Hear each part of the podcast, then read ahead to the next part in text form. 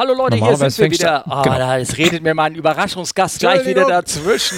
Hallo, schon wieder. Hallo Leute, hier wir sind wir wieder. Unser kleiner Podcast Come Fly with Us. Wir sind zu zweit und ihr habt es gleich an dem Hintergrund schon Geräusch äh, gehört. Nein, Olli ist leider diesmal nicht dabei.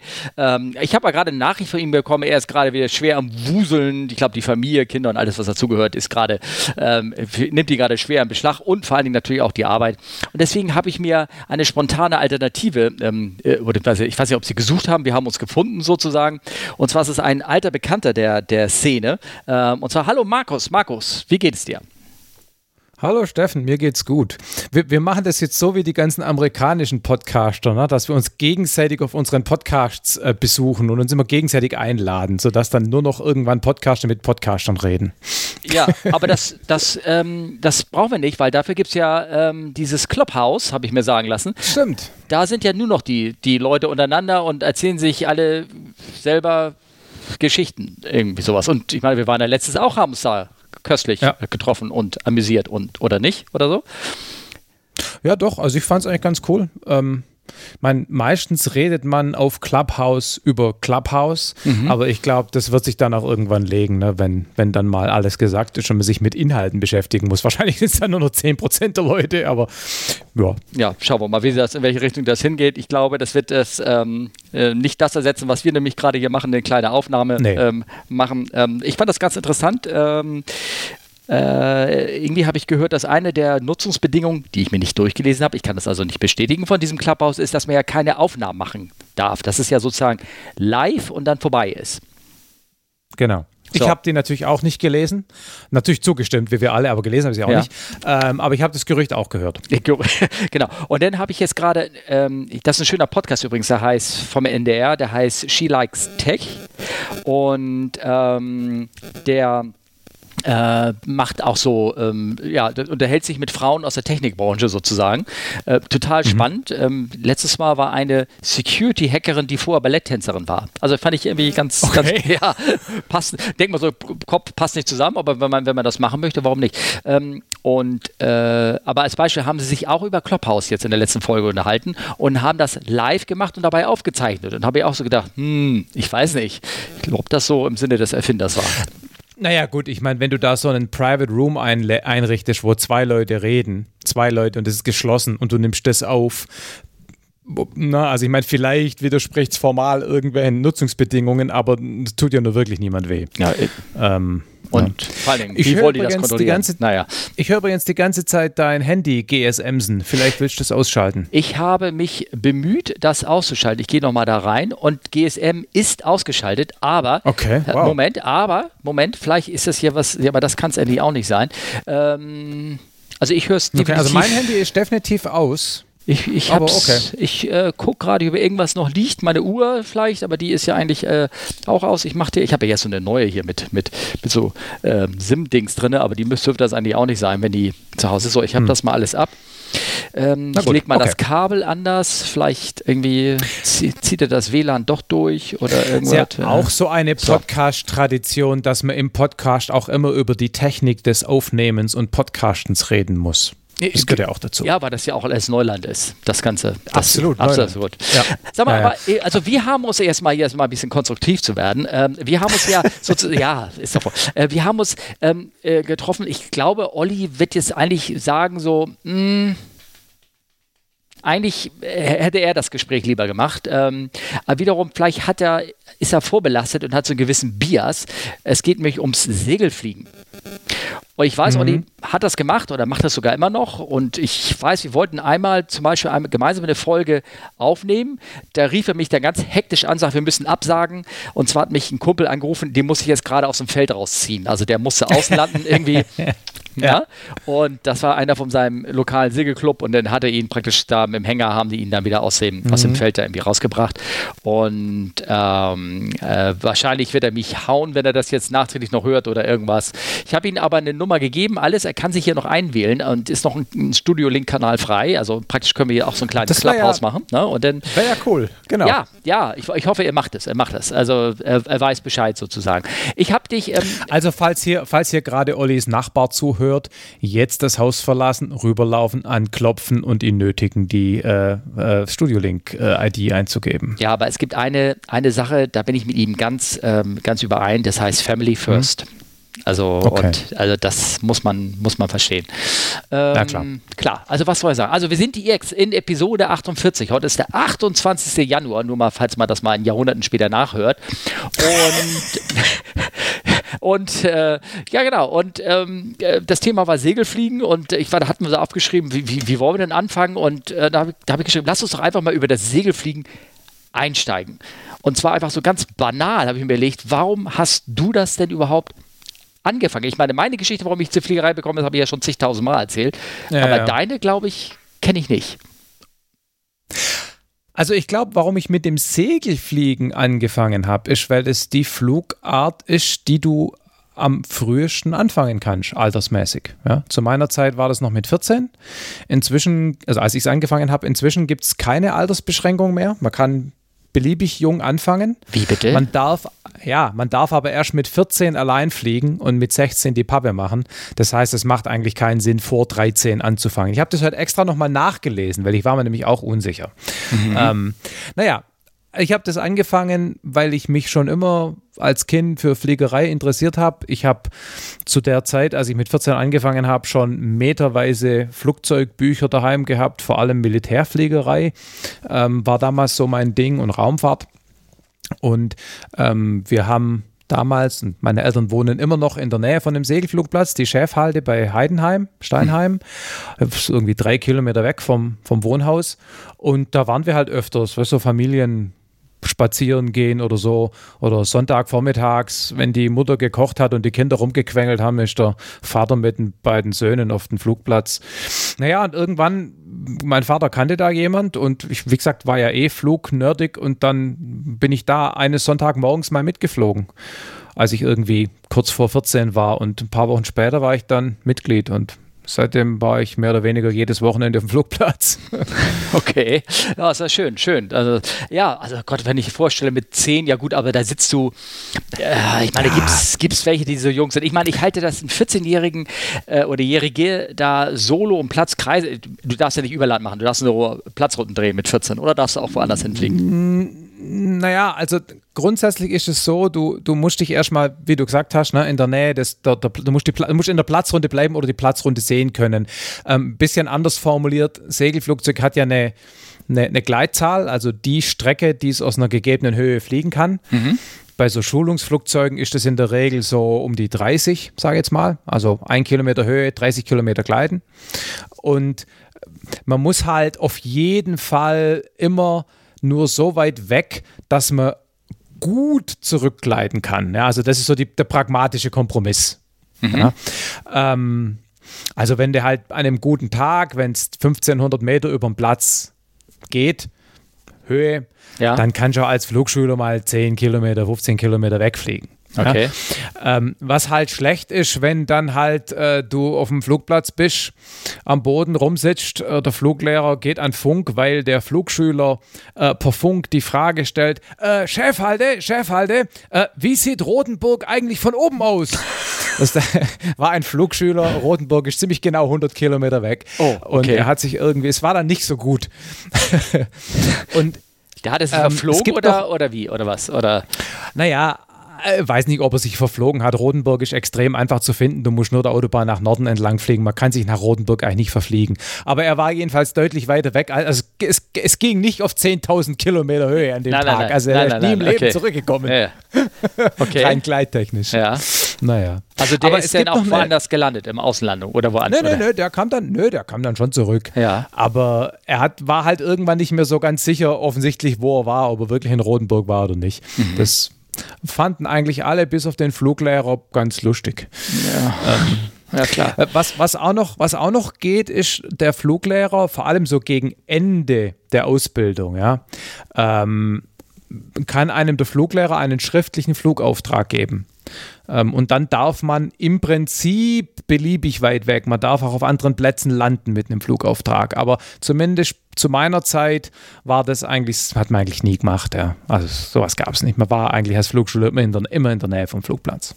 Also das hört sich an sehr ähnlich zum Motorflug. Das ist ja auch so, da machst du halt dein Solo dann irgendwann am Platz, drehst Platzrunden und damit du noch ja. irgendwann da alleine deine Überlandflüge machst, kriegst du halt vom Fluglehrer äh, einen Flugauftrag, dass du da irgendwo hinfliegen genau. kannst oder irgendwie sowas. Ne? Und genau. äh, mit Pappe meinst du äh, den, die richtige Lizenz dann? Luftfahrerschein. Genau. Okay. Ja, und dann genau. bist du äh, selbst verantwortlich. Also ich meine, du bist ja noch nicht volljährig. Musst du da irgendwie noch eine Genehmigung von irgendeinem einholen? Oder ähm, nee. kannst du dann sagen, heute fliege ich mal da, heute, wenn du eine Maschine hättest ja. sozusagen? Ne? Also du brauchst natürlich die Genehmigung vom Verein in gewisser Weise. Ja? ja? Wenn der Verein der Meinung ist, er gibt dir den Flieger nicht mit oder so, dann, äh, also ich meine, wie das so ist in Vereinen, ja, du brauchst halt, der Nasenfaktor muss halt passen. Aber ich meine, ich hatte den Luftfahrerschein logischerweise vor dem Autoführerschein mhm. und ich kann mich noch gut erinnern, ähm, als ich das erste Mal äh, mit einem Flieger ähm, vom Verein auf einem anderen Flugplatz gelandet bin, weil du bist ja dann, also ich, ich habe mir das so gedacht, als wir damals zusammen nach Hongkong geflogen sind, ne? oder auch als ich mit der MD-11 damals ja. geflogen bin, ja. da, da sind so zwei Hansel, ja, äh, bei euch sind es mehr als zwei, aber trotzdem und denen aber Hansel vertraut, halt, ne? wie man das so ha sagt. Hansel, genau. Genau, so Hansels genau, halt. Ja, genau, so Hansels. Und, denen, und denen vertraut die Firma so ein, so ein millionenteures Fluggerät an und bei euch natürlich auch die Fluggäste, die hatte ich da natürlich nicht. Und wenn man dann das erste Mal da auf einem anderen Platz landet, ist schon ein komisches Gefühl.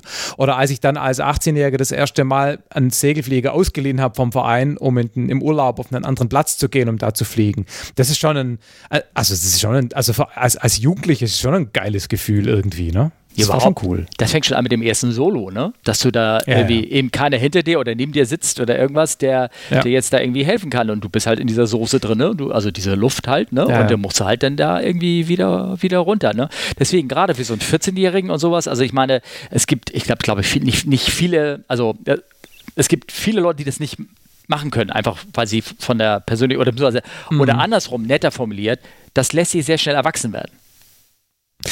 Genau, also es, es ist sicherlich so, dass der Teil der Fliegerei ähm, sicherlich dabei hilft, irgendwie Verantwortungsgefühl und, und so ein bisschen auch Selbstvertrauen ähm, aufzubauen. Auf der anderen Seite, als Kind weiß, weiß ja selber, da passiert einem ja nichts. Also jedenfalls ist man der Meinung, dass nichts passiert. Ne? Ähm, natürlich gibt es auf dem Flugplatz andere Dinge, äh, wie zum Beispiel äh, Seilwagen fahren oder im Fluglager bei schlechtem Wetter wochenlang nur Blödsinn machen, die jetzt nicht unbedingt beim Erwachsenwerden helfen. Aber die Fliegerei sicher. Aber du kannst doch da schon Bier trinken in dem Alter, oder nicht? Mit 15 und so?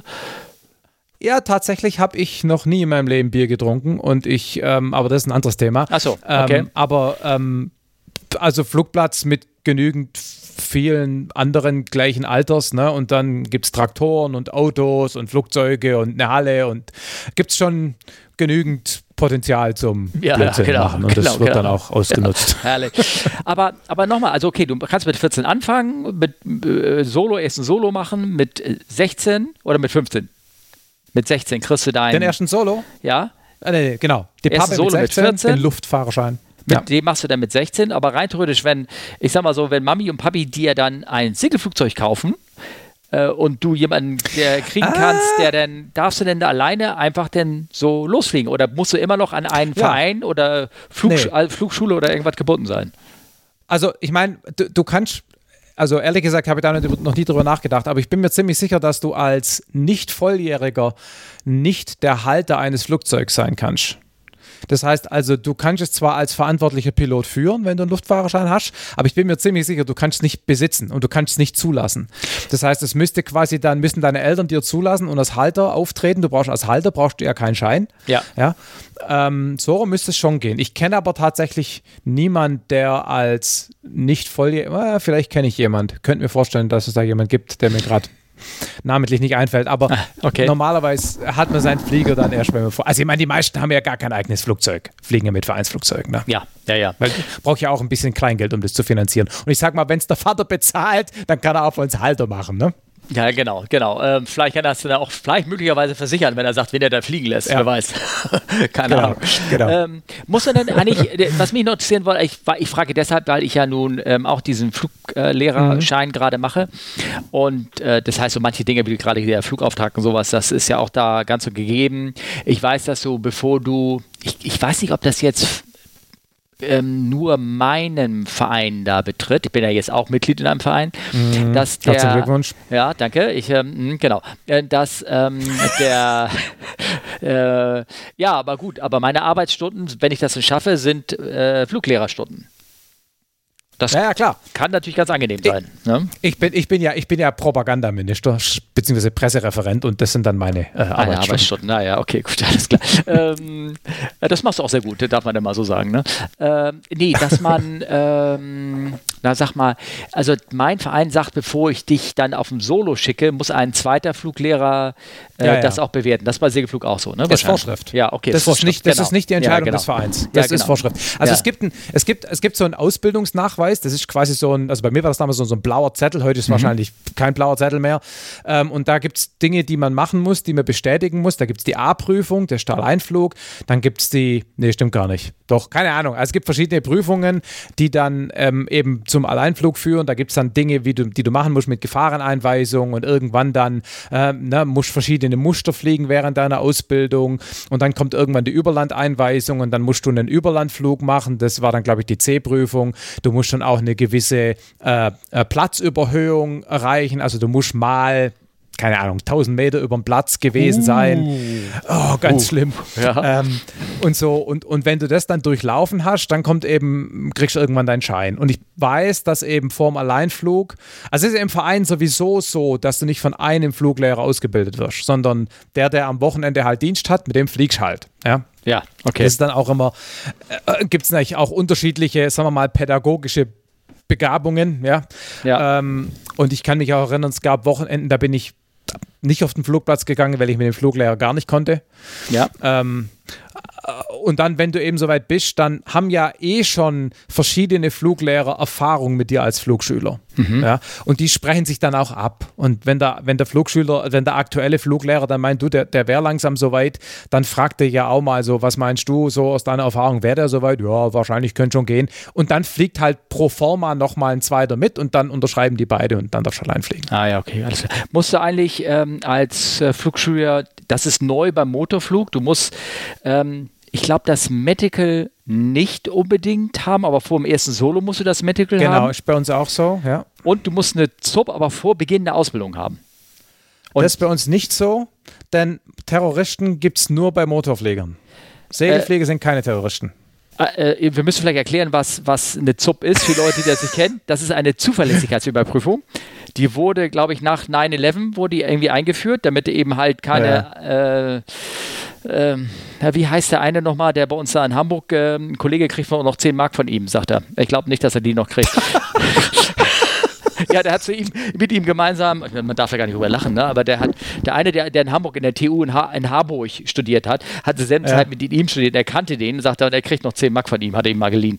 ähm, ja, naja, gut, okay, aber ihr wisst, was ich meine. Der, ähm, der, ähm, äh, äh, da braucht man eine Zuverlässigkeitsüberprüfung für, für die äh, äh, Leute, die das nicht kennen. Da wird halt mal geguckt, wo hast du in den letzten Jahren gewohnt, welcher Wohnwechsel, gibt es irgendwelche Einträge in deiner Akte. Du musst ja sowieso als verantwortlicher Flugzeugführer, als normaler auch, brauchst du ein gewisses Führungszeugnis und sobald du ins Gewerbliche gehst, brauchst du noch genau. ein höherklassiges Führungszeugnis. Ich glaube, ja. und da ich, wie sage ich immer, da ich ähm, ähm, äh, zumindest regelmäßig mit 380 nach New York geflogen bin, bin ich mir auch ziemlich sicher, mein Telefon wäre von der NSA schon lange abgehört.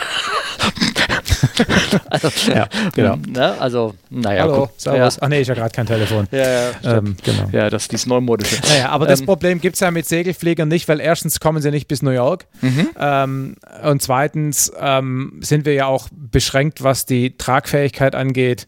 Ähm, die Masse. Gut, im Doppelsitz könnte man auf dem hinteren Sitz schon auch 70 Kilo Sprengstoff einladen. Ja. Aber musst überlegen, bis dann kannst du nur bei gutem Wetter deinen Anschlag machen, weil du brauchst ja Thermik. Ja. Und, und also ist alles unpraktisch. Unpraktisch. Naja gut, also so eine ZUP, man muss es mal für die Gemeinde auch mal sagen, für eine ZUP braucht jeder, der im Sicherheitsbereich des Flughafens arbeiten möchte. Also auch, mhm. auch der Loder, der Caterer, alle brauchen eine ZUP und ihr seid nun auch im Flughafen. Ich meine, da könnte man sagen, warum nicht? Naja, wir sind nicht am Flughafen. Ja? Also wir sind auf einem äh, Sonderlandeplatz, also auf einem Flugplätzle. Ja? Hm. Also, äh, äh okay.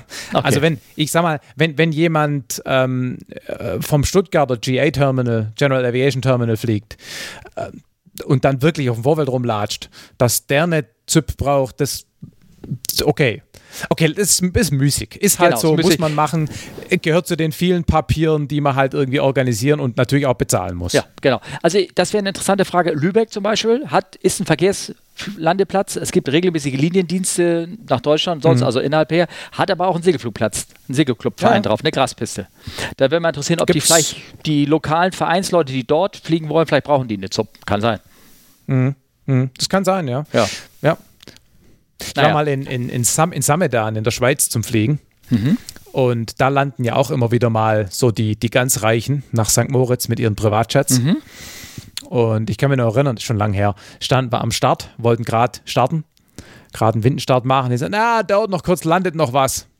und da ist so eine 737 neben mir gelandet im 20 Meter neben der Bahn. Das war schon sehr seltsam. Aber äh, hast nicht die, die Wirbelschleppen noch gespürt oder sowas, ne? Weiß gar nicht. Nee, mehr, wir ne? haben dann aber schon kurz, wir haben schon ein bisschen gewartet, bis wir ja, gestartet ja, sind. Ne? Logisch, kann ich mir vorstellen. Ja. Ja. Ähm, ja, ich frage deshalb, ich habe, ähm, äh, ich bin ja wie so ein alter Newsgroup-Mensch. Ich glaube, diese Geschichte, die ich mhm. jetzt erzähle, habe ich schon so ein bisschen erzählt. Ähm, das ging darum, dass er da in dieser Newsgroup ist einer, der ähm, Segelfluglehrer war als 30-Jähriger. Es scheint jetzt auch ein bisschen älter zu sein. Er hat als 25-Jähriger angefangen und hat mit 34 irgendwie das aufgehört zu machen und scheint jetzt irgendwie ein paar Jährchen älter zu sein. Jetzt nicht wesentlich, aber halt darüber hinaus.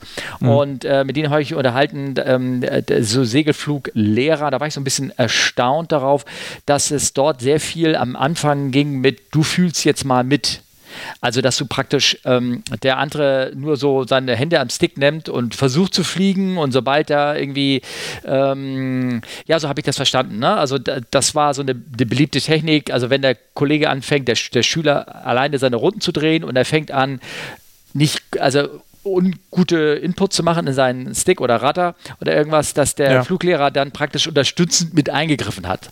So, ja. also, aber das kam mir so ein bisschen ich, komisch ich bin vor. Ja kein, ich bin ja kein Fluglehrer ne? und ja. ich kann mich auch an meine eigene Ausbildung nicht mehr erinnern. Das du ist warst so lange ja her. auch Naturtalent, darf man ja auch noch sagen. Ne? Nee, gar nicht unbedingt. Also so. ich bin jetzt nicht mit besonders wenigen Starts allein geflogen. Mhm. Ne? Ah, aber okay. egal, anderes Thema. Ähm, mhm. Ähm, also ich, aber wenn ich, wenn ich Freunde oder Passagiere mitnehme, dann lasse ich die eigentlich auch immer selber fliegen. Ist ja, ja. auch nicht verboten. Ne? Nö, nö, ja. Und ich mache das immer so, dass ich tatsächlich mal, also einmal ganz kurz mitfühlen lasse, weil einmal muss ich den Leuten ja erklären, dass ein Knüppel nicht funktioniert wie ein Lenkrad. Ne? Also beim Auto ist ja so, wenn du während du in der Kurve bleibst, bleibt das Lenkrad ausgeschlagen. Beim Pflegen ist es ja anders. Ne? Der, der, der, das, der Knüppel steuert ja die Rollrate und nicht, die, nicht den Kurvenradius. Das heißt, mhm. wenn du in der Kurve bist, musst du wieder. Und das muss ich den Leuten einmal irgendwie versuchen klarzumachen. Aber dann lasse ich die fliegen und nehme meine Hände weg und greife nur ein, wenn sie Dummheiten machen. Ja, und ich glaube, das machen die meisten Fluglehrer so. Ja. Bei Start und Landung ist es logischerweise anders am Anfang. Ja. Da muss ja, ja, klar. Ja, ich stelle mir das auch so. Du kannst natürlich jetzt nicht sagen, wenn der, wenn der Flugschüler jetzt da irgendwie schief einfliegt, dass du sagst, go around. Das, äh, genau. You can always. nee, nee, genau. Eben als Segelflieger nicht. Ja. Wobei das wäre interessante, eine interessante Frage. Gibt es irgendwie irgendwas, wo du, wo du sagst, du kommst so schnell rein, dass du nochmal hochziehst und eine zweite Runde drehst? Denn hast. Naja, äh, es gibt natürlich, man nennt es Überflug. Ja. Kannst du ungefähr vorstellen, was da passiert? Mhm. Niedrig und schnell. Mhm. Natürlich ist das verboten, weil mhm. man darf ja die Sicherheitsmindesthöhe nur zum Zwecke der Landung unterschreiten. Mhm. Ähm, und natürlich macht ein Überflug in 150 Meter, also Sicherheitsmindesthöhe, nicht arg viel Sinn. Mhm. Aber man kann natürlich sagen, okay, ich versuche jetzt zu landen, Mhm. bin aus Versehen 250 km/h schnell, mhm. merke dann, oh, oh, oh, oh, oh, das wird nix mhm. und ziehe dann nochmal hoch fliege nochmal eine Platzrunde und lande dann. Ja. Also das passiert schon mal, das kommt schon vor. Also Ja. ich habe da auch schon erfahrene Piloten gesehen, denen das Ja. passiert ist. Ja, ja, klar. Und insofern, dann, dann muss man halt nochmal go-arounden und muss nochmal anfliegen. Es kommt vor. Ich habe auch nur für einen Freund gefragt jetzt. Also ist kein Problem. Ja, ja. Ja. Nee, ich mache das auch nicht. Nee. Aber also ich kenne Leute, ich habe das schon beobachtet. Ja, Und okay. ähm, das Ja, ist, ich habe mir sagen lassen, das macht auch Spaß. ja. Ähm, und Ach. äh, ja.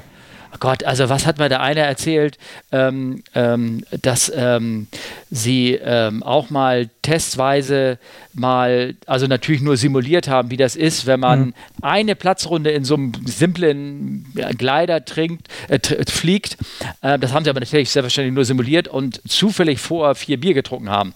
Nachts auf so eine Sache, wo denn da irgendwie, Mhm. irgendwie, weißt du, wo die so unvernünftig werden, die Leute. Aber Gott sei Dank haben sie das nur ja. simuliert, sagt er, das ist ein Gefühl, Ja. äh, selbst schon in der Simulation, das wäre nicht so gut, sagt er. Also das ist schon ein Ich kann- bisschen ja. interessant. Also man fühlt sich so ein bisschen wie Höhenflug, ne? so ein bisschen so. Ja, ja. Mhm. Also ich, ich meine, ich, ich, ich trinke, also jetzt ist es kein Blödsinn, ich trinke tatsächlich äh, kein Bier und ganz, ganz, ganz selten Alkohol. Mhm. Ich bin noch nie nach einem, sozusagen nach so einer äh, Fete geflogen, weil ich Ja. ja, da eh nichts trinke. Aber Ja.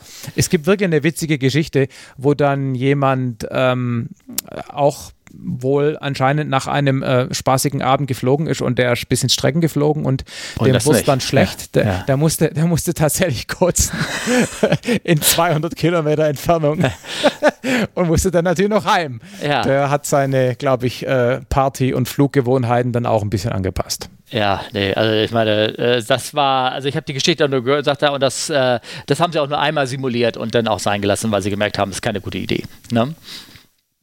Nee, ich meine, also jetzt mal im Ernst, das kannst du ja wirklich machen. Du nimmst halt einen Kollege, der nüchtern ist und einer, der nicht nüchtern okay. ist und hockst dich mal gemeinsam in den Flieger Ja. und simulierst wirklich mal. Ich Ja. meine jetzt mal ganz im Ernst, das wäre vielleicht tatsächlich gar nicht ganz blöd, weil, äh, sag mal, es gibt ja die Vorschrift, 24 Stunden vorm Fliegen kein Alkohol. Mhm. Ähm, Glaube ich, so ist es bei euch, ne? Äh, Und ja. ich, bei euch Großen. ja. Ich kann dir ganz, ich weiß ehrlich gesagt die Regeln für die allgemeine Luftfahrt nicht, weil es mich einfach nicht betrifft. Ich glaube, Ja, die ersten mal, drei ich, Paragraphen sind dieselben wie beim Auto. Ja, eben. Ja. Ähm, ich würde mal sagen, es gibt sehr viele Leute in der GA und in der Segelfliegerei, die am Vorabend des nächsten Flugs auf jeden Fall ein Bier trinken. Oder zwei oder drei. Hm. Ja. Also ich meine, das brauchen wir ja nicht verheimlichen. Das ist so. Ja, ja. Ja? ja. Und ob das gut ist oder schlecht, ich mach's nicht. Nee, nee, ist, definitiv schlecht. Ähm, ich wäre im Zuge dieser meiner kleinen hier Theorieausbildung, ähm, da können wir auch noch drauf, drauf kommen, was man so Theorie machen muss für, für Segelfliegen. Mhm, Aber ja. da war Ja. einer, da ging es um Gesetze und ähm, das war ein ehemaliger Polizist, der bei uns, ein Dozent dann an der Polizeiuni in Hamburg, der hier einen kleinen Vortrag über ähm, Gesetze und Regeln in der Luftfahrt erzählt hat und der hat, äh, sein Lieblingsthema war auch Alkohol und Mhm. er hat mit seinem Studenten auf so einem Verkehrsübungsplatz, haben sie da mal so eine Übung gemacht. Ähm, Mhm. Da haben sie vorher ausgerechnet, was jeder trinken muss, damit er 0,8 hat. Ne, diese alte magische Mhm. Grenze, 0,8, die es früher gab. Und äh, vorher sind sie irgendwie so ein paar Runden gefahren, mussten ein paar Übungen machen. Also musstest du rückwärts einparken und hinter einem Poller einhalten, äh, der ein Kind simulierte. Den hast du aber selber nicht gesehen. Du Mhm. hast vorher gesehen, aha, der ist irgendwie drei, zwei Meter hinter mir, bist du rückwärts eingeparkt und hast angehalten. So, und dann haben sie das alle, ähm, dann haben sie alle so die Menge getrunken, dass sie 0,8 hatten und dann mussten sie die Runden fahren und dann hast du schon gesehen, die Leute sind mehr eingeeckt, sind mehr rumgefahren, sind Ja. Schlange. Alle fühlten sich super, alle sagten, nö, ich kann das noch alles ganz gut, aber jeder hat den Poller hinten überfahren. Klar, Jeder. klar. Ja, ja. Ja. ja. Ähm, das fand er sehr beeindruckend. Ja. Ne? Ja. Ähm, was musst du denn, Theorie? Ähm, ja, äh, ich habe auch geschrieben, äh, äh, Flight in der Techniken, deswegen habe ich gefragt mit, mit ähm, hier, sag mal, Ja. mit äh, reingreifen. Äh, was ist ein EMU? Ne, das sind zwei, zwei Fluglehrer, die ich da äh, aufgeschrieben habe. Ich habe äh, viel bei einem namens Werner Sick gelernt Aha, und okay. der, war, der war damals schon alt, ist inzwischen auch nicht mehr alt, also sprich ist inzwischen leider gestorben Okay. mit, mit irgendwas 90, glaube ich. Und es war halt so ein alter Hase. Ne? Ja, okay. Und äh, der andere hätte ich vielleicht nicht äh, namentlich ernen- nennen Oh. sollen. Der ist äh, nicht, nicht, dass er vielleicht zuhört. Ja. Der, ähm, sagen wir mal so, Du brauchst ja nichts er erzählen jetzt einfach. Hör einfach naja, auf. es war halt wirklich eine wichtige Geschichte, weil der ist Doktor der Pädagogik. Achso, okay.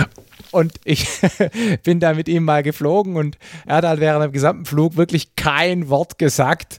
Und nach der Landung habe ich gesagt, so, und wie war's? Die Antwort so, mhm. das, Und es war halt so, ich meine, das war einfach geil, weil als Doktor der Pädagoge, äh, egal. Ja. Also, wenn er zuhört, Ja. schöne Grüße. Ja, das war halt, du weißt ja, bei der, man soll ja immer loben in einem Debriefing, ne? Oder? Ja. Wie war das? Und das hat er getan. Äh, genau, et, et globt ist, et gmault ist globt genug, wie es bei uns im Süden heißt. War das echt? Äh, et gmault ist globt genug. Nicht rumgemault ist genug des Lobes. Ah, okay. Ah, so ein bisschen Wortkack für die Deutschen seid, seid ihr da unten im Süden denn auch, ne? Also eine Frage der Effizienz. Ach so, weißt du, okay, alles kompakt. klar. Genau. Okay, alles klar. ähm, ähm, ja, Genau, zur nee. Theorie, ne? Ja, Theorie. Was musst du da alles lernen? Irgendwie irgendwas? Genau. Also das Übliche, sage ich mal, Technik, also Mhm. ne, Flugzeugbaukunde ein bisschen, Aerodynamik, ähm, dann Navigation. Da wird, glaube ich, auch heute noch mit, mit, der, mit der Papierkarte und mit dem Winddreieck wird irgendwie ausgerechnet, wie dein Vorhaltewinkel und so weiter ist, was ja als Segelflieger vollkommen absurd irrelevant ist, aber Ja. gut. Ähm, dann Meteorologie, ne? also sowohl Grundlagen von Wetterkunde, Atmosphärenkunde und aber auch so ein bisschen, wie dekodiert man Wetterberichte, so Metas und so Zeug auch, was, was du nie machst als Segelflieger. Ne? Ja. Ähm, ähm, dann Verhalten in besonderen Fällen. Ne? Also Ja. äh, was, was tust du, wenn das Flugzeug abkippt, äh, wenn du im Wasser landest, machst du es parallel zur Wellenrichtung oder gegen die Wellen, äh, Zeug halt. Und ähm, Luftrecht, ne? klar. Oh ja. Ja. Mindestsichten, Lufträume, wo darf ich reinfliegen, wann brauche ich einen Flugplan und so weiter. ja. Als Segelflieger auch, klar, Lufträume musst du kennen, musst schon gucken, dass du nicht dann irgendwann in Frankfurt rumfliegst, aber alles andere ist auch mm, mäßig relevant. Und was inzwischen auch noch mit dazu gekommen ist, was es zu meiner Zeit noch nicht gab, ist menschliches Leistungsvermögen. Also so ein bisschen, so ein bisschen wahrscheinlich so, äh, ich habe kürzlich mein Medical wieder neu gemacht, ne? Ja. Und da gibt es jetzt seit neuestem auch einen psychologischen Test Ja. ähm, den du so selbst ausfüllen musst. Und eine Frage war, ähm, ich bin der Meinung, dass Alkohol die Leistungsfähigkeit nicht beeinflusst. Man muss das richtig ankreuzen, ne? man beachtet es nicht. Ja. Ähm, und solche Sachen, also, also ne, wie wirkt sich also Gleichgewicht, so Geschichten mit, wenn dein, wenn dein äh, Druckausgleich zwischen Nase und Ohr dicht ist, dass dann vielleicht Fliegen nicht so die allergeilste Idee ist. So Umgang mit Stress ein bisschen, das ist da halt so Thema. Hm. Ja, genau. Genau. Ähm, zu meiner Zeit musste man noch Unterricht machen. Da waren 60 Stunden Unterricht vorgeschrieben. Also musste ein Fluglehrer oder irgendein anderes armes Schwein vorne hinstehen und das Zeug vorlesen. Ähm, inzwischen musst du halt die Prüfung machen und wo du dein Wissen herkriegst, ist dein Problem. Also musst keinen Unterricht mehr machen, musst keinen Unterricht mehr nachweisen. also äh, einfach, du kriegst einen Stapel hier, machen sie Kreuzchen und dann gehst du wieder weg? Oder, oder wie ist das? Ja, genau. Du kriegst halt einen Stapel von äh, äh, äh, Multiple-Choice-Fragen.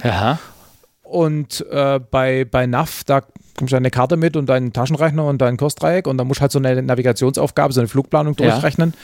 Ähm, aber ähm, wo, wie du dieses Wissen aufbaust, ob du dir das anliest, ob du in einen Lehrgang gehst oder ob du einfach so lange die Fragen durchmachst, bis, bis, bis es dann halt irgendwie hinkriegst, das ist heute, glaube ich, egal. Ist nicht mehr, gibt es Ja, keine ist natürlich, mehr.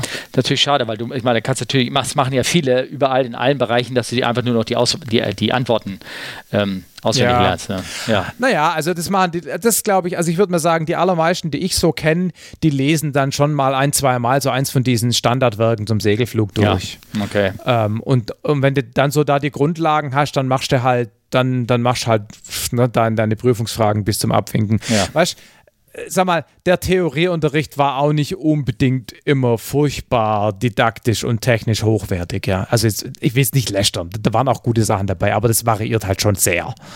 Na? Also jetzt äh, als Fluglehrer ähm, habe ich 120 Stunden Theorie, die ich äh, machen muss sozusagen. Ähm, und äh, dadurch, dass ich mal Ausbilder auf der 3.7 war, brauchte ich die 20 Stunden Pädagogik nicht zu machen, weil die habe ich ja irgendwann mal schon mal gemacht. Ja, ne? genau. Ähm, und interessanterweise, eigentlich müssen wir eine Lehrprobe abgeben. Also auch da wieder irgendwie 90 Minuten lehren sozusagen. Gil- Das Gilt da der Podcast so, und so, und so, ein, so ein educational Gespräch, wie wir das gerade führen? Äh, wäre schön, also meinetwegen können wir das machen, aber interessanterweise, äh, nee, wir haben uns, glaube ich, mit der Hamburger Luftfahrtbehörde in dem Sinne geeinigt, dass wir das gar nicht machen können, Covid-technisch. Ähm, so, Ach so, jetzt gerade, ja. Ja, jetzt hm. gerade. Und so ähm, äh, ist die Einigung so, dass jeder zu seinem Thema eine, eine Präsentation zumindest erarbeitet mhm. und äh, fertig macht. Und das kann sein, dass wir jetzt mit diesem Luftfahrtmenschen, der eine, der uns da beprüft oder sowas, oder beziehungsweise dass der, der dafür verantwortlich zeichnet, dass wir dem kurz eine Zoom-Konferenz und unsere Präsentation ja, ja. zeigen da. Ne? Und so haben wir es halt ah, uns ja. ein bisschen aufgeteilt. Ne? Irgendwie, irgendwie geht ah, das. Ist also, ist doch cool. Also ich habe eine schöne Präsentation, allgemeine, allgemeine Navigation gemacht mit, mit mhm. beweglichen mhm. Aviaten und all so ein Quatsch so eingestellt und äh, naja, könnte. Mhm. Äh, und, und, und du gehst aber schon davon aus, dass für diese Navigationsaufgabe du ein INS hast und ein Flight Management System, wo du nur die Wegpunkte eingibst und der Rest fliegt von selber, oder? Oder kannst du das auch so ohne? Also ich glaube nicht mal, dass man das macht, weil diese Kisten, die bei uns selbst im Verein, die haben alle mindestens so ein Avedin oder Avedine-Ding, ah, wo ja. die mhm. Routen vorgegeben also die sind. Die könnten ne? das auch. die könnten das auch. Die haben sogar teilweise Autopilot, sind ja auch FA zugelassen. Die Pipers da, ja. die ollen Dinger, das wundert mich echt. Ja. Äh, und, äh, und der Verein hat zwei oder drei Zirrs. Und, oh, äh, und die haben, oh, die haben das ganze Klavier. Die haben nicht diese beiden großen Bildschirme, die haben nur einen mit ja. analogen Dingern da ja. irgendwie drin. Aber die sind schon, die sind äh, äh, schon toll ausgerüstet. Interessanterweise, kleine Lebensgeschichte hier, ähm, das war eine große interne Straterei im Verein, sich die Dinger da anzuschaffen, weil die ja ah, wirklich ja. teuer sind. Ne? Äh, und das sind jetzt die beliebtesten Maschinen überhaupt. Ne? Die ja, trotz der hohen Stundenpreise ja. gehen, die, äh, gehen die weg, weil du halt da sehr schnell irgendwo hinkommst und äh, landest dann. Ne? Also ich bin die noch ja, nicht geflogen, aber es muss schön sein, das Ding. Und man, die Avionik in den Dingern, die ist ja inzwischen fast besser als in den großen Kisten, ne? weil sie halt auch leichter abgedatet werden können. Du hast schnellere Update-Zyklen und so. Das, das, das Ding entwickelt sich halt schneller. Ne? Das ist schon echt beeindruckend.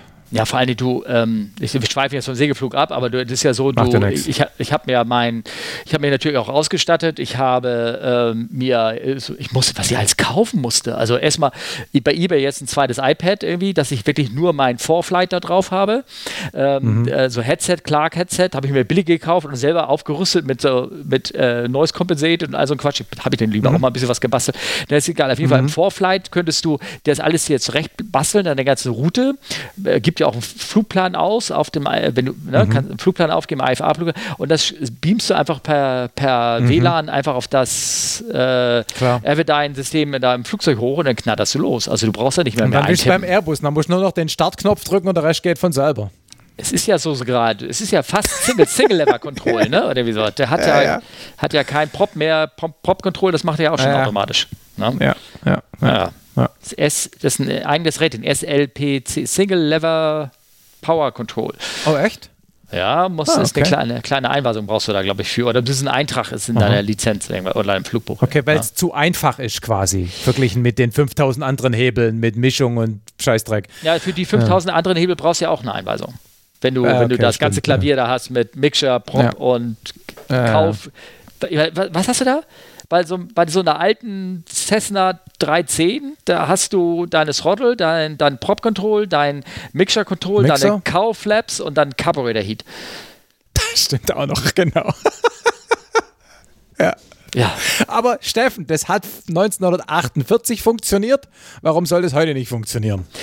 Kleiner, kleiner Spoiler hier in, in eigenem äh, Bedarf. Also ich werde mich demnächst mit Andreas unterhalten. Andreas ist äh, bei uns im Verein äh, Ingenieur auch bei der großen Firma hier in Hamburg, Technik, die da am Flughafen sitzt. Die mit Flugzeugen zu tun die hat. Die mit Flugzeugen, auf dem auch der mhm. Verein sozusagen sitzt und sehr dicht angebunden so. ist. Und äh, dieser mhm. Andreas, der hat früher mal für Tilet gearbeitet.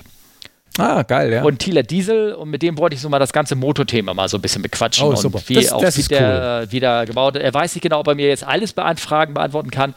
Er hat mir auch, ich hoffe, er hört nicht jetzt mit, das, das darf, er hat mir auch gesagt, so manche Sachen darf er nicht erzählen, weil der, dieser Thieler hat ja eine sehr bunte Karriere hinter sich und wenn er da, äh, da dürfte er jetzt also mhm. da nichts sagen, weil das ja auch da noch, ähm, naja, ich weiß nicht, ob die ganze Geschichte von dem kennst, aber vielleicht können wir das ja da trotzdem mal vorsichtig mal anreißen, was, was dieser mhm. Herr alles also gemacht ich kenn, hat. Ich kenne sie nicht, ich kenne sie Ach so. nicht. Naja, da ist, die, die Firma ist pleite gegangen, aber aus Gründen, sagen wir mal so. Okay, ähm, okay. Naja, okay. ist egal. Ähm, äh, ja, äh, wollen wir mal wieder über Segelfliegen reden? Irgendwie ja, sowas. genau. BZF. Wir sind du ein BZF? BZF. Ja, genau, ein BZF. Was ist das? Ich habe das beschränkt gültige Zeugnis zur Ausübung des Flugfunkdienstes. Ist das wirklich die Abkürzung? Ich glaube schon, oder? Ich habe keine Ahnung, ich weiß nicht, was das, äh, also. Also ich weiß, dass B ist beschränkt gültig, beschränkt. es gibt ja noch A. Ja, das genau. Allgemeine. Ja. Oder das äh, ungültige, unbeschränkte. Genau. Und das gibt BZF 1 und 2. Mhm. Zwei ist nur Deutsch, darfst du nur in Deutschland fliegen. Eins ist auch Englisch, darfst du im Ausland fliegen. Das ist leider die einzige Prüfung in meinem ganzen Leben, durch die ich bisher durchgeflogen bin. Hm. Damals. Ich habe das Englische. Äh, ich dachte jetzt das Deutsche so mit dem, du weißt ja, die alte. Gut reagiert. Ja, ja, Aber das waren, ja, das waren ja alles so Leute wie ich. Und auch der Prüfer war ja so einer. Da hat man sich schon verstanden. Ja, okay, gut, alles klar. ähm, naja. äh, nur die Kenner wissen jetzt, worum es eigentlich geht. Ich glaube, das AZF äh, gibt es als solches auch, glaube ich, gar nicht mehr, ne? Weil das jetzt Echt? durch den. Okay. Äh, jetzt ich habe das jetzt, also das ist das Kapitel im Gesetzbuch, was ich noch nicht aufgeschlagen habe, was ich aber machen muss. Mhm. Es geht da darum, dass du ja jetzt diesen Englisch-Level 1, 2, 3 hast und dadurch so. brauchst du mhm. kein AZF mehr. Genau. Ja, no? ja.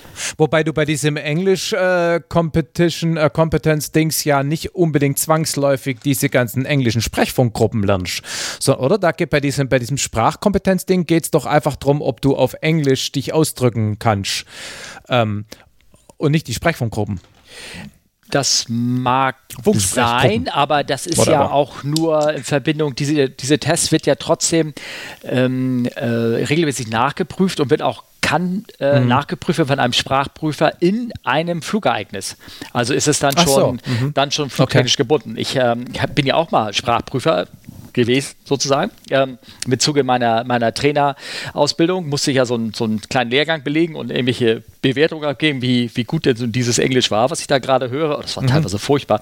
Ähm, äh, mhm. äh, aber die Prüfung selber hast du ja dann im Simulator abgenommen. Aber übrigens, bevor mhm. einer fragt, Sprachprüfung ist genauso wie ein Fluglehrer immer gebunden an deine ATO, an deiner Authorized oder äh, Training Organization. Also du, es gibt nur mhm. wenige, die sozusagen frei sind. Das wäre dann so ein Examiner, mhm. sowas. Die dürfen dann ohne, ohne mhm. ähm, Anbindung an irgendeine Flugschule irgendwas machen. Also mhm. nicht, dass ich wurde das mich schon okay. mal gefragt, ja, ob ich da jemanden jetzt seine Sprachprüfung abnehmen kann. Nein, kann ich nicht.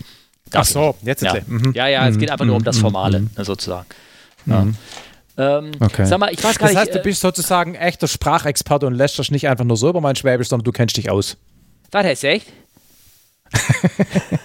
vergiss es. Ich vergiss es. Nein, ich lässer doch überhaupt gar nicht. Es ist, man, man nee, hört nee. es.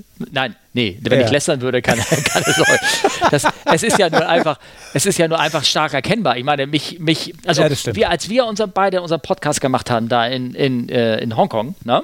und mhm. ähm, wurde ich da auch eingesprochen von einem sehr guten Freund, der gesagt hat, vor allem, das war so schön zu hören, wo ihr beide herkommt weil der eine ja, ja, Nordisch genau. und der andere halt ne, äh, Schwäbisch dann da so ein bisschen geredet hat. Das war halt, konnte man dann sehr gut ähm, äh, genau. reden. Sag mal, du hast, wir haben noch aufgeschrieben, Segelfliegen, Grundidee des Gleitflugs und sowas. Meinst du, müssen wir das wirklich oder wissen die Leute? Ich meine, oder.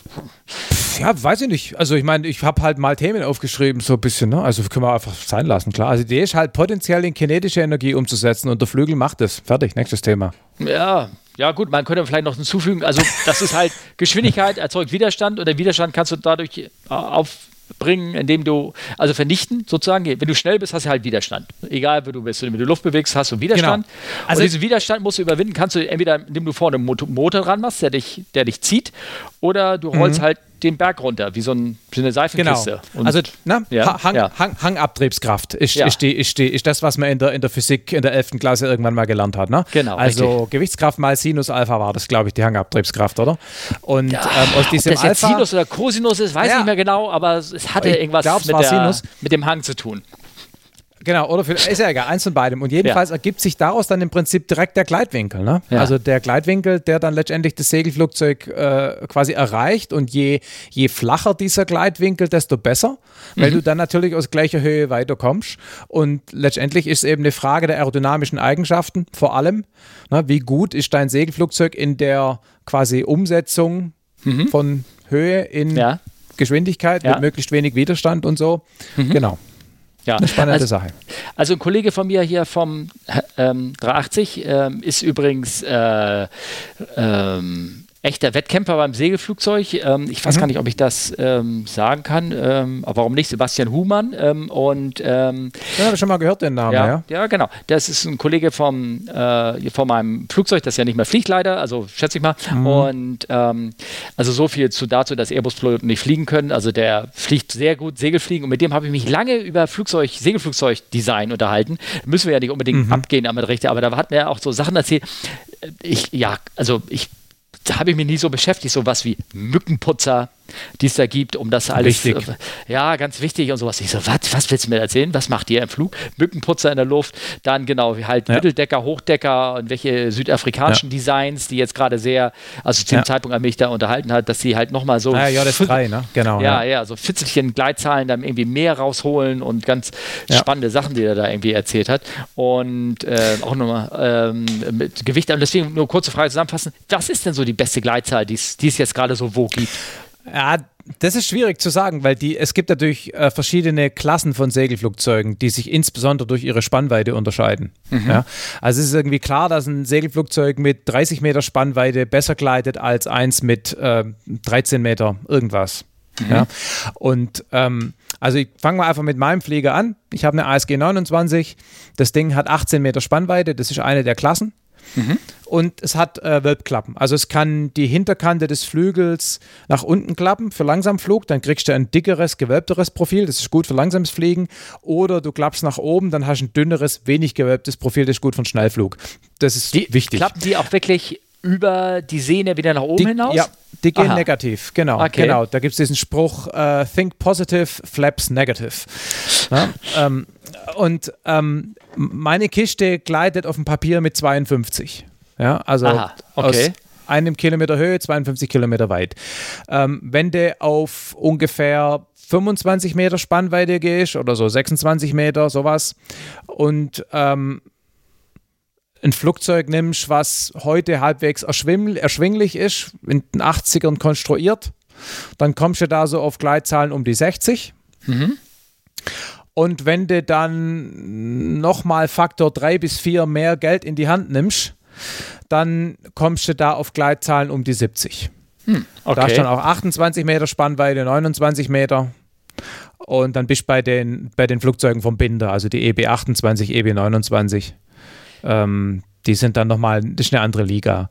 Und es gibt noch eine zweite wichtige, eigentlich gibt es drei, es gibt eigentlich drei wirklich wichtige Eigenschaften, also charakterisierende Zahlen von, Flugzeug, von Segelflugzeugen. Das eine ist eben diese Gleitzahl.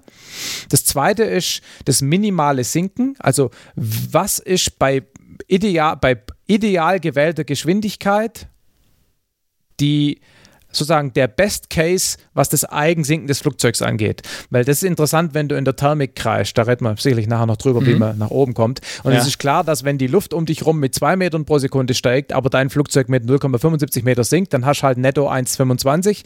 Und wenn dein Flugzeug nur mit 0,5 sinkt, hast du halt was gewonnen. Ja, das heißt, das ist die zweite relevante Kennzahl. Und die dritte relevante Kennzahl ist, bei welcher Vorfluggeschwindigkeit hat das Flugzeug seine beste Gleitleistung. Also mein Flieger zum Beispiel hat seine beste Gleitleistung von 52, ungefähr bei roundabout 100, 105 km/h.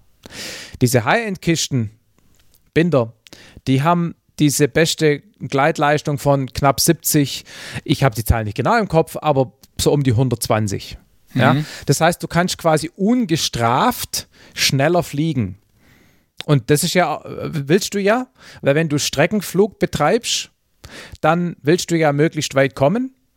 Da dein Zeitfenster ja aber begrenzt ist, äh, sag mal von Thermikbeginn bis Thermikende, ja. ist klar, dass wenn du schneller vorankommst, hast du einen Vorteil. Ja? ja? Und deshalb ist diese, diese Geschwindigkeit des besten Gleitens auch ein, ein wichtiges ähm, Charakteristikum und davon vielleicht noch abgeleitet. Es ist klar, wenn du schneller fliegst, hat das Flugzeug mehr Widerstand gleitet daher schlechter. Das heißt, dieses beste Gleiten von, sagen wir mal, 52 nimmt natürlich ab, je schneller du fliegst. Ich habe ja gerade gesagt, mein Flieger hat das beste Gleiten bei 105 oder irgend sowas. Ja. Wenn ich 180 fliege, dann gleitet es halt nur noch mit, whatever, 35. Ja. Und die Frage, wie, schnell, wie steil diese Kurve abnimmt, also wie schnell das Gleiten schlechter wird mit höherer Geschwindigkeit, ja. ist auch nochmal so eine Charakterisierung von Flugzeugen. Das sind so die Haupteigenschaften. Also ob man oben einen Tafelberg hat, sozusagen in der Polare Genau. oder, oder Genau. halt nicht. Oder. Eisberg. Ja, genau. Genau. Aber ähm, du, hast noch, du hast noch einen weiteren Faktor mir verschwiegen, der Hm? noch viel wichtiger ist. Was kosten das? Das Geld. Wenn du sagst, so High-End-Produkte irgendwie so. Ist das etwas, kann, dann brauchst du jetzt nicht sagen, weil ich verstehe sowieso nicht. Aber Das- ist, ist, ist das irgendwie, ist das, ein, äh, schon ganz kurz, ist das etwas, was sich ein Verein kauft oder eher Hm. Ja, Privatpersonen? naja, nee, so oberkrasses High-End-Gerät kauft Ja. sich kein Verein. Ja. Das, also nicht nur, weil das einfach nicht finanzierbar ist, Mhm. sondern weil es auch einfach auch fliegerisch zum einen auch ein bisschen anspruchsvoller ist Mhm. und zum anderen brauchst du ja auch Piloten, sagen wir mal, die so gut fliegen, dass sie die Leistungsfähigkeit des Flugzeugs auch wirklich, also dass es gerechtfertigt ist, so viel Geld zu investieren. Ja, Sowas kaufen eigentlich nur Privatleute. Okay. Aber sagen wir mal, so was, was Vereine heute eigentlich alle haben, nicht alle, aber viele Vereine haben heute den Arcus von Champert. Das ist ein 20 Meter Wölbklappen-Doppelsitzer, der gleitet gute 50 und das ist ein echt geiles Gerät. Und es gibt auch Vereine, die haben dann so die etwas älteren ähm, offenen Klasseflieger, also so 25 Meter Flieger, zum Beispiel so die ASH 25 ist ein Flugzeug, was man auch gelegentlich mal in Vereinen findet. Aber ich würde mal sagen, die aller, allergrößte Mehrzahl der Vereine geht nicht über die 20 Meter Spannweite. Und wenn du das neu kaufst, also so ein Arcus, neu, ähm, mit Turbo, also mit Motor, der aber nicht selber starten kann, können wir auch noch Ja. drüber reden nachher, Ja, ja. dann bist du, wenn du es neu kaufst, roundabout bei schätzungsweise 250.000 Euro. Ja, okay. Ja. Und dann nochmal wahrscheinlich Operationskosten, also im Jahr 5% die sind aber Versicherung, nicht so hoch. 5% Ja, Versicherung, genau, das kommt- sowas, ja. Ja, kommt natürlich immer drauf an, ob du ein Vollkasko versicherst. Ne? Da gibt es Ja. verschiedene Philosophien bei Vereinen mit eigener Rücklage und so. Ja. Die eigentlichen Betriebskosten sind nicht so hoch. Also Hm. äh, du hast relativ wenig Teile, die oft ablaufen, beziehungsweise wenn sie ablaufen, teuer sind. Vor allem inzwischen hat sich ja die, die ganze Wartungsgeschichte schon wieder geändert. Inhalt, Standhaltungsprogramme gibt es ja keine mehr. Das ist alles Owner-Operator-Verantwortung und da kannst du ja alles freischreiben, solange du irgendwie angeblich danach guckst. Also die, die Betriebskosten sind eigentlich nicht das Problem. Das Einzige, was beim Segelflieger wirklich ins, ins Buch schlägt, wenn du einen neuen Flieger kaufst und den Vollkasko versicherst, ist halt die Versicherung Ja, Ne? okay. Ja, ja. Okay. oder Wertverlust. Ja, okay. Ähm, was habe ich denn da ähm, ähm, geschrieben? Auch noch so äh, Wetterminima. Ähm, Achso, nee, erstmal, was macht der Segelflieger, wie macht der Segelflieger Höhe? Haben wir aufgeschrieben, ne? Haha, Thermik, Ja. Hang, Welle. Den Hang finde ich interessant. Also da Genau. rollst du das, die Flieger den Hang runter. Das ist die Hangauftriebskraft. Ja. Genau, ne, die Hangabtriebskraft, von der haben wir vorhin geredet. Also Ja, das, was den Segelflieger in der Luft antreibt, ist die Hangabtriebskraft, Ja. aber wenn man Hang fliegt, dann nutzt man die Hangauftriebskraft. Ich weiß Ne? natürlich, was das gemeint ist, klar, aber vielleicht irgendwie einer, einer hier zuhört. Also weil ich, im ne? Prinzip gibt es eigentlich drei Möglichkeiten. Das eine ist Thermik, das Mhm. heißt, ähm, Luft wird, die am Boden irgendwo rumliegt, wird durch Sonneneinstrahlung erwärmt. Dadurch ist sie wärmer als ihre Umgebungsluft. Ähm, dadurch ist sie weniger dicht.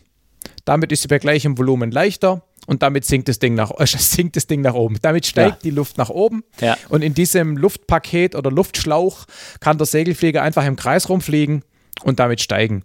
Jetzt muss man dazu sagen, dass diese Aussage, dass das alles nur mit Erwärmung zu tun hat, nicht ganz stimmt. Feuchtigkeit spielt da noch eine wesentliche Rolle, aber das lassen wir mal weg. Im Prinzip geht's, ich habe es nur gesagt, falls Segelflieger zuhören oder Meteorologen. Ähm, Im Grunde geht es, also diese Vorstellung mit der warmen, weniger dichten Luft funktioniert. In der kann man im Kreis rumfliegen und die Luft steigt eben so weit auf, bis sie durch die Ausdehnung aufgrund des geringer werdenden Luftdrucks so viel leichter ist, sorry, so viel kälter ist, dass sie nicht mehr kälter ist als die Umgebungsluft. Weil die Umgebungsluft wird ja mit der Höhe automatisch, eine Atmosphäre wird nach oben kälter. Ja. Heißt mehr, wenn man auf den Berg hochsteigt, wird es kalt. Ja. Und dann hört die Thermik auf. Oder die Thermik hört dann, sie hört dann nicht auf, aber wenn die Luft Feuchtigkeit enthält, kondensiert es irgendwann aus, bildet sich eine Wolke und in die Wolke kann ich als Segelflieger nicht rein, weil das Ja. eh nichts. Schlecht, wir sind nicht IFA ausgestattet, das heißt, da ist dann auch Ende. Genau, das ist Thermik. Das würde ich sagen, ist, also wenn man die Flugzeit der Segelflieger pro Jahr aufsummiert und überlegt, wie viel davon war thermisch und wie viel war am Hang und wie viel war Welle, dann sind wahrscheinlich 99 Prozent thermisch. Ja, okay. Ja. Ja. Hang heißt einfach, du hast einen Berg, du hast Wind, der quer zu dem Berg streicht. Logischerweise muss die Luft von dem Wind an der Bergkante nach oben. geht ja gar nicht anders. Und in dieser durch den Hang äh, nach oben erzwungenen Luft kann ich mit dem Segelflieger quasi am Hang entlang quer zur Luft mhm. hin und her fliegen. Geht halt nur da, wo es Hänge hat. Ja. Aber es gibt Wetterlagen und Hänge, wo man dann Alp auch mal. Zum Beispiel, ne? Äh, ja, wobei da kommt es selten vor, weil die Alp ist so ein, so ein Südwest-Nordost-Gebirge und wir haben sehr selten ähm, stark genugen äh, Nordwestwind. Das gibt's, aber ist sehr selten. Der Schwarzwald okay. ist da besser, weil der steht ah. senkrecht und Westwind haben wir ständig. Ja, ja? okay. Ja, okay, verstehe. Ja, ja, da gibt es zum Beispiel den Flugplatz Hotzenwald, der ist direkt an der Schwarzwald, so an der Steilkante und wenn es da Westwind hat, kannst du da richtig schön Hang segeln. Ja, okay. Zugegebenermaßen finde ich das ziemlich langweilig, weil du fliegst halt immer die gleichen paar Meter hin und her. Ja. Es gibt Gegenden weiter im Norden, so bei, äh, bei Porta Westfalica, da gibt es zig Kilometer lange Bergrücken und wenn da der richtige Wind steht, kannst du da auch längere Strecken am Hang fliegen. Hm. Ja, ja, gut, das ja. ist ja Wiengebirge, Wesergebirge, das ist die genau. ganze Ecke ja, da oben. Genau. Ja, ja, ja, genau. genau. Okay. Ja. Und die, die dritte Geschichte ist ein bisschen schwieriger zu erklären. Ähm, es geht um atmosphärische Wellen. Also ähm, es gibt Wetterphänomene, wo auch angeregt durch äh, Berge sich, äh, kann man sich vorstellen, wie so Sinus auf- und abschwingende Wellenphänomene äh, in der Atmosphäre bilden. Und in dem aufsteigenden Ast von dieser Welle kannst du natürlich hochsteigen. Und in den absteigenden Ast sollst du lieber nicht reinfliegen, weil sonst geht es schnell auch wieder runter. Und was das Geile ist an Wellen, sind eigentlich drei Sachen. Das eine ist, die Aufwinde sind potenziell sehr, sehr stark. Also äh, stärker als oder potenziell stärker als Thermik. Mhm. Hier in Süddeutschland ist Thermik im Durchschnitt bei an guten Tagen zwei, drei Meter, auch mal fünf, auch gelegentlich mal sechs, aber selten höher. Und wie halt ganz ähm, kurz, wie steigt nochmal dein, äh, fällt nochmal dein Flugzeug, wenn es optimal gleitet? Mit welcher Rate? Oh, habe ich gar nicht genau im Kopf. 0, 0, 07, 065, irgend sowas. Ah, okay, nee, ich frage nur deshalb, also wenn du mit einem Meter steigen, könntest du schon zumindest die Höhe halten. Nee, die, die Angaben, die machst, sind alle Nettoangaben. Weil ähm, die Instrumente, die ich habe, die zeigen mir das Nettosteigen an. Und ah. das, was ich dann jetzt quasi so im Kopf habe, sind alles Nettozahlen. Mhm. Na, also okay. Also da ist das Flugzeug schon rausgerechnet. Ja, okay. Genau. Und, und du hast halt bei, bei Wellen ähm, wirklich sehr starke Aufwinde. Und was eben cool ist, ist, die sind komplett laminar. Die Wellen sind laminare Strömungen. Du, da drin ist kein Muckenschiss an Turbulenz. Da ist total ruhig und das ist ein total seltsames Gefühl. Ich war mal über Samedan, das war der gleichen Anlass mhm. in der Schweiz, in irgendwie 7000 Meter in so einer Welle. Und du sitzt da drin, guckst auf den Planet runter, steigst wie blöd und es ist absolut tot. Es, ist es wackelt nichts und das ist echt geil. Mhm. Okay, aber da hast und du für die Hörer, aber da hast du Sauerstoff alles gehabt das schon und alles, ne? ja, oder klar, ja, ja, okay. ja, ja genau. Ja, und, und der, der, das dritte Geile an, an Wellen ist eben, dass sie auch in, in Höhen vorstoßen, wo Thermik in aller Regel nicht mehr ist. Ne? Man kann bei entsprechenden Wetterlagen deutlich höher. Weltrekorde sind da ja, sind sie ja letztes Jahr mit dem Perlan-Dingens, mhm. waren sie, wie viele Kilometer waren sie hoch? 15? Also äh, scheiße hoch. Ja, ne? die, ich also ich, ich habe ja eher die Fußzahlen gemerkt, aber waren sie nicht in, waren sie nicht 48.000, 50.000 Fuß oder nee, sowas? mehr. Das waren mehr. 60er, ja, nee, weil sie höher waren als die 60, U2. 70, ne? Ja, ja. Ja, ja. Genau, weil ja. sie höher waren als die U2. Nicht, nicht ja. höher als die SA71, aber höher als die U2. Ja. Waren sie ganz okay. stolz drauf. Genau, das waren dann 20 Kilometer roundabout, ne? Ja, die hatten auch eine Druckkabine, das hätten sie gar nicht machen können. Ja, genau. ne? ist, ist schon crazy. Ja. Ja. Genau, also das sind so die drei Arten, wie der Segelflieger äh, grundsätzlich Höhe macht. Mhm. Dieses, ähm, weil wir von dem Perlam-Projekt da gerade geredet haben, also auch wir Airliner merken das mit den, wenn du über mhm. Klassiker ist, wenn du über die Pyrenäen rüberfliegst, da hast du meistens immer irgendwie ja. Turbulenz oder auch Welle gehabt, wenn du da halt, du fliegst halt schnell durch die Dinger durch und dann merkst du halt, dass meistens irgendwie als kurzes Steigen oder dann auf einmal muss die ja. Kiste Power geben, um die Höhe zu halten und dann wackelt es ein bisschen und bist du schon wieder durch. Ne? So. Das, ah, das ist also ich fliege relativ selten Welle, weil es das bei uns selten gibt, entsprechend mhm. starke. Wenn, dann ist es in, in Südfrankreich oder so. Und das ist ein, also ein ganz selten, weil du bist sonst gewöhnt in der Thermik, ne? das ist turbulente Luft, da wackelt und du musst aktiv arbeiten, dass du drin mhm. bleibst und Kurve und geh, ja, also, also nicht dramatisch, aber und mhm. in so einer Welle, du fliegst halt geradeaus Du siehst irgendwie, da vorne ist ein anderer in der Welle, man spricht sich ja im Funk ab und mhm. fliegst dahin. Und oft ist es so, dass es im Umfeld von Wellen ziemlich turbulent ist. Und dann fliegst du dahin, es wackelt auf einmal, ponk, total ruhig. Und dein Vario wandert nach oben. Und es hört einfach nicht auf. Es ist total geil. Also es ist total eerie. Mhm. Also vor allem, wenn man es selten macht. Ja, ja, ja, klar, klar. Ähm, äh, was äh, wollte ich sagen? sagen ich äh, gibt's, ähm, ich habe noch das Wort hier reingeschrieben. Äh, ja, genau, Segelflieger haben wir geschrieben, warum. Ähm, dann habe ich reingeschrieben, gibt Wetterminimas, Windlimits für so einen Flieger, mhm. gibt es ähm, Minimumhöhen und so. Sind die irgendwie anders? Ist das, also wir als Motorflieger haben die normalen WFA-Limits, 8 Kilometer Sicht. Ja, also ja. Ist es genau das gleiche wie für euch auch? Oder habt ihr andere? Ach, wir haben, glaube ich, wir haben, glaube ich, an ein paar Stellen ein bisschen geringere Minima. Also äh, kontrollierter Luftraum sind auch 8 Kilometer, mhm. aber kann sein, dass wir an ein paar Stellen ein bisschen geringere haben. Aber das spielt keine Rolle in der Praxis, weil du ja bei schlechtem Wetter nicht fliegst als Segelflieger. Ja, okay. Also, ja. also deshalb kann ich dir, ganz ehrlich, ich kann dir die, die Minima auch nicht im Detail sagen, weil sie, ja. das einzige Minimum, was dich eigentlich betrifft, ähm, ist klar die Mindesthöhe aber ja. als Segelflieger, da bist du auch nicht drunter, weil wenn du, also ich, wenn ich in 150 Meter bin, dann, dann bin ich schon voll mit Landen beschäftigt, weil ja, ich, ja. na, aus, ich mache einen Überflug, was ich ja nicht tue. Ähm, also das, das spielt einfach alles keine Rolle. Das Einzige, was eine Rolle spielt, ist der vorgeschriebene Mindestabstand zu Wolken. Also man darf natürlich Wolken im kontrollierten Luftraum vertikal nur 1000 Füßen, 1000 Füße näher kommen. Mhm. Deswegen, ähm, also als Segelflieger hat man ja das Problem, dass man ja unter der Wolke kreist, um, um, auf, also um, um zu steigen. Und jetzt ist natürlich immer die Frage, woher man diesen Abstand zur Wolke kennt, diese 1000 Fuß. Und deshalb muss man erstmal hochfliegen an die Basis, um zu gucken, mhm. wie hoch der ist, dass man dann die 1000 mhm. Meter, 1000 Fuß mhm. Abstand halten kann. Mhm, also habe ich gehört, ja. dass Leute das manchmal tun. Ähm, und ansonsten spielen Wetterlimits. Klar, also bei Regen fliegt man nicht, ähm, weil die Flugleistung vom Profil natürlich deutlich schlechter wird, wenn die Form durch Regentropfen. Ne? Ähm, ganz scheiße ist natürlich Hagel. Und da muss man schon ein bisschen aufpassen. Also wenn man fliegt ja, also es gibt im Umfeld von Gewittern durchaus gute Thermik, weil Gewitter entstehen ja dadurch, dass viel ja. warme Luft schnell aufsteigt. Ja. Ja. Und ich meine, in ein Gewitter oder unter ein Gewitter fliegt niemand. So wahnsinnig ist niemand. Aber an Tagen, die gewittrig sind, fliegt man natürlich im, im, Vorfeld, während die sich aufbauen, schon. Ja?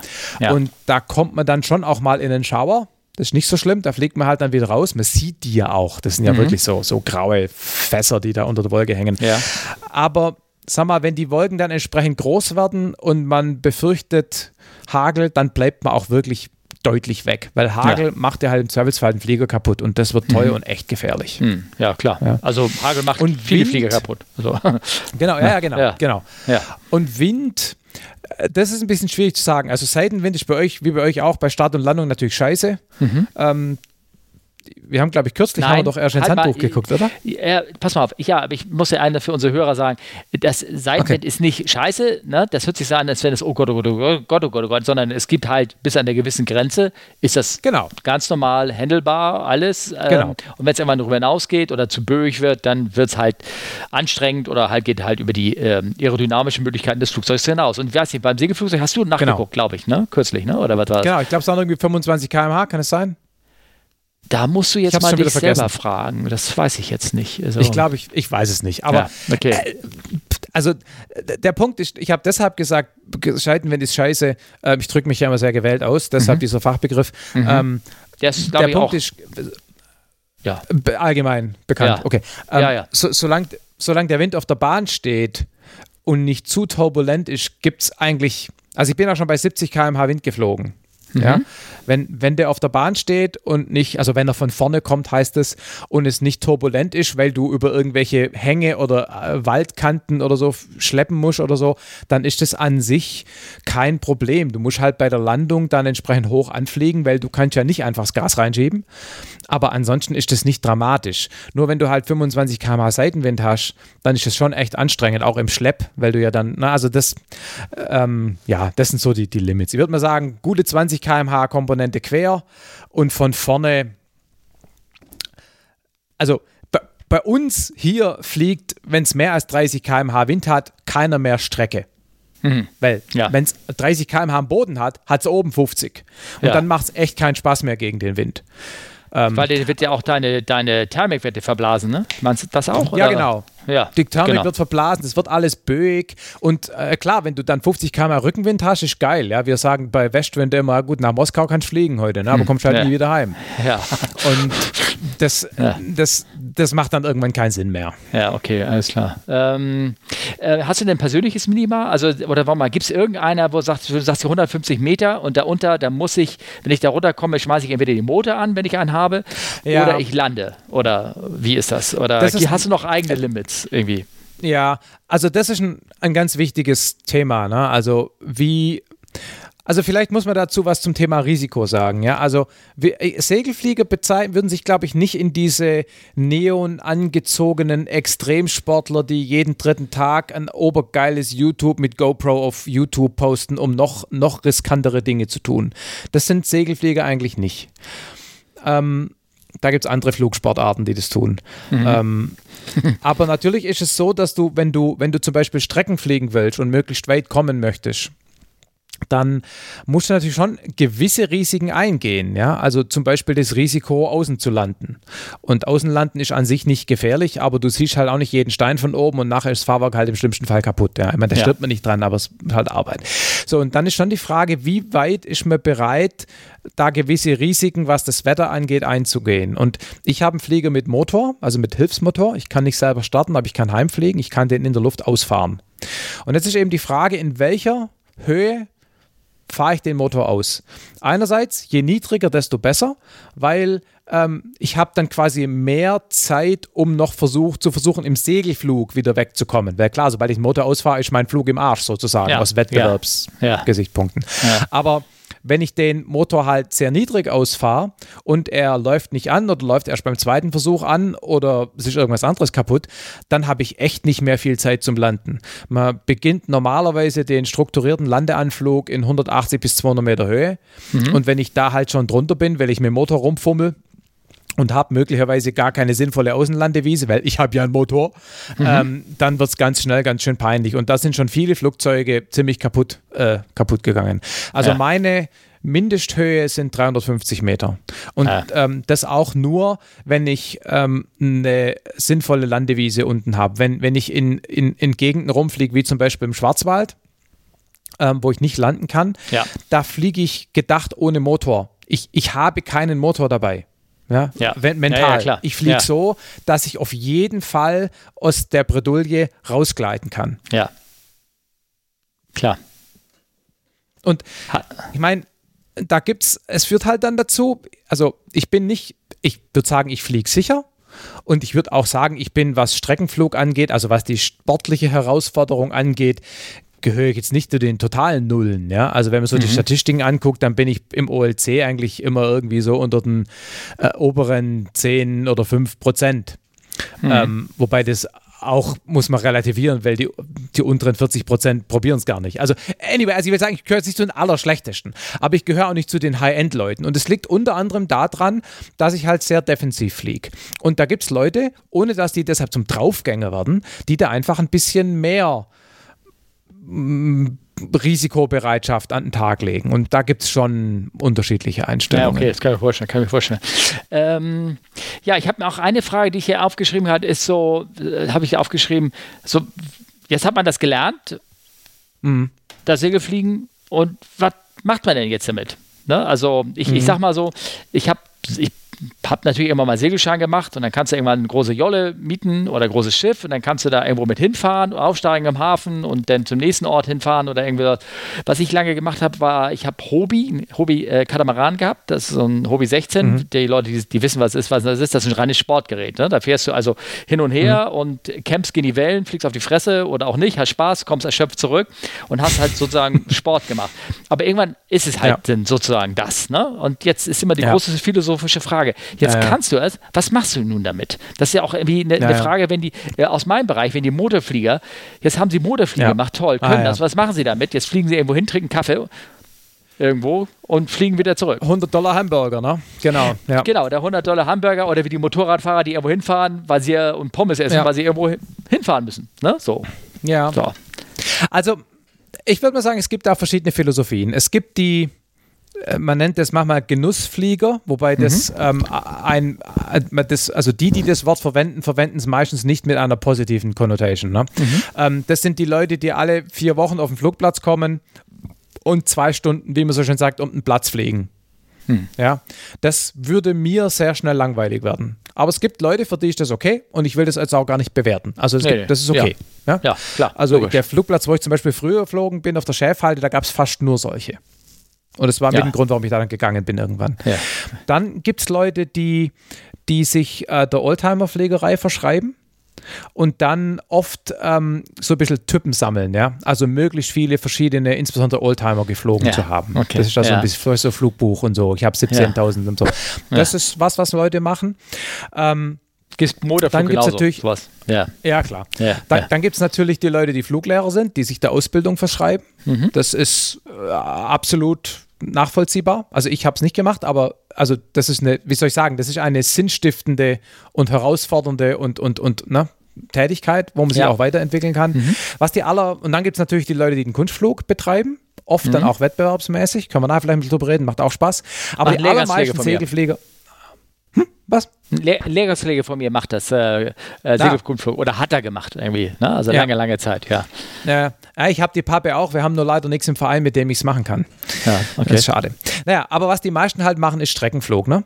Das heißt, man versucht, ähm, das Wetter taktisch möglichst gut äh, auszunutzen und an einem Tag möglichst weit zu fliegen und auch möglichst schnell zu fliegen. Ich habe vorhin schon erklärt, warum schnell mit weit zusammenhängt bei gegebenem Zeitfenster. Ne? Ist klar, je schneller, desto weiter. Ja. Ähm, und das ist halt so das, was man so treibt. Ne? Man kommt Ja, am okay. Samstagmorgen um 8 auf den Flugplatz, baut seinen Flieger auf, tankt vielleicht noch Wasser, steht eine Stunde rum und wartet aufs Wetter, schwätzt Dreck mit seinen Kollegen. Irgendwann fängt das Wetter an gut zu werden, streitet sich drum, wer als erster starten darf, weil wir haben ja über die Zeitproblematik geredet. Ja. Und fliegt dann halt ähm, eine möglichst weite Strecke, entweder hin oder zurück oder Dreiecke oder auch Vielecke. Ähm, Meistens fliegt man da dann durchaus gewissen Rennstrecken entlang, wo man weiß, was das Wetter gut ist. Also bei uns die Alp runter, Schwarzwald hoch, Odenwald, Mhm. ne, Rhön, Bayerischer Wald, Thüringer Wald, sowas, solche Sachen. Ja, und das macht Hm. Ja, man okay. dann so. Ja, das kann man vorstellen, das bringt auch Spaß. Ne? Ja. Ähm, ich habe auch schon gemacht, ich habe mir auch schon gehört, so Techniken, wie man das überlebt, mit einer Windel oder äh, Wie man in die Luft kommt, ja. Ja, wie bitte? Wie man in die Luft kommt, meinst du? Ja, nee, auch äh, wie man die lange Strecke denn ohne, ohne, also, also zum Beispiel, also wenn ich jetzt in meinem. Ach, du, sa- ah, jetzt, du jetzt- sagtest Windel. Ich habe Ja. Winde verstanden. Die Nein. Startart Winde. Windel, dass man, Ja. also die, dass man, ne, wie man das so macht und dass man die auch mal aus dem Fenster schmeißen kann und sowas. Habe ich ja alles schon gehört, dass das Leute sowas machen, oder? Also ich habe keine Windeln, ich habe einfach eine Pinkeltüte dabei. Ja. Übrigens, geil, das haben ja, das haben ja, das haben ja Segelflieger und Astronauten gemeinsam. Sie werden immer danach gefragt, wie man im Weltraum und im Segelflieger pinkelt. Das ja. Ja. macht einen ja so ein bisschen stolz auf den Job, also mit Astronauten verglichen zu werden und so, wegen Ja. der Frage. Ja, ihr seid sowieso die Helden. Die Helden Ja, genau. Ja, ja. Na? Nee, aber klar, das ist schon so, wenn man acht Stunden fliegt bei so einem Streckenflug dann und man will ja auch vernünftig trinken, weil einem solche Ja. Konzentration ausgeht. Ja. Also es ist echt wichtig, ne? dass man was isst und was trinkt und dann bleibt Ähm, nichts anderes übrig, als die Tüte zu befüllen. gesagt, ähm, gibt es auch bei so, bei manchen Motorfliegern, alten Cessnas und sowas, kannst du unten diese P-Tube sehen, ne? Das ist auch so ein Auslass, wo du denn da rauspinkelst. Ne? Die haben Mhm. Ja. nur halt ein Rohr nach draußen und dann geht das dann Ja. nach raus. Das gibt es bei Segelfliegern auch, aber das gibt hässliche, hässliche gelbe Streifen am Rumpf unten. Ja. Das will man eigentlich nicht so richtig. Naja, okay, gut, alles klar. Ja.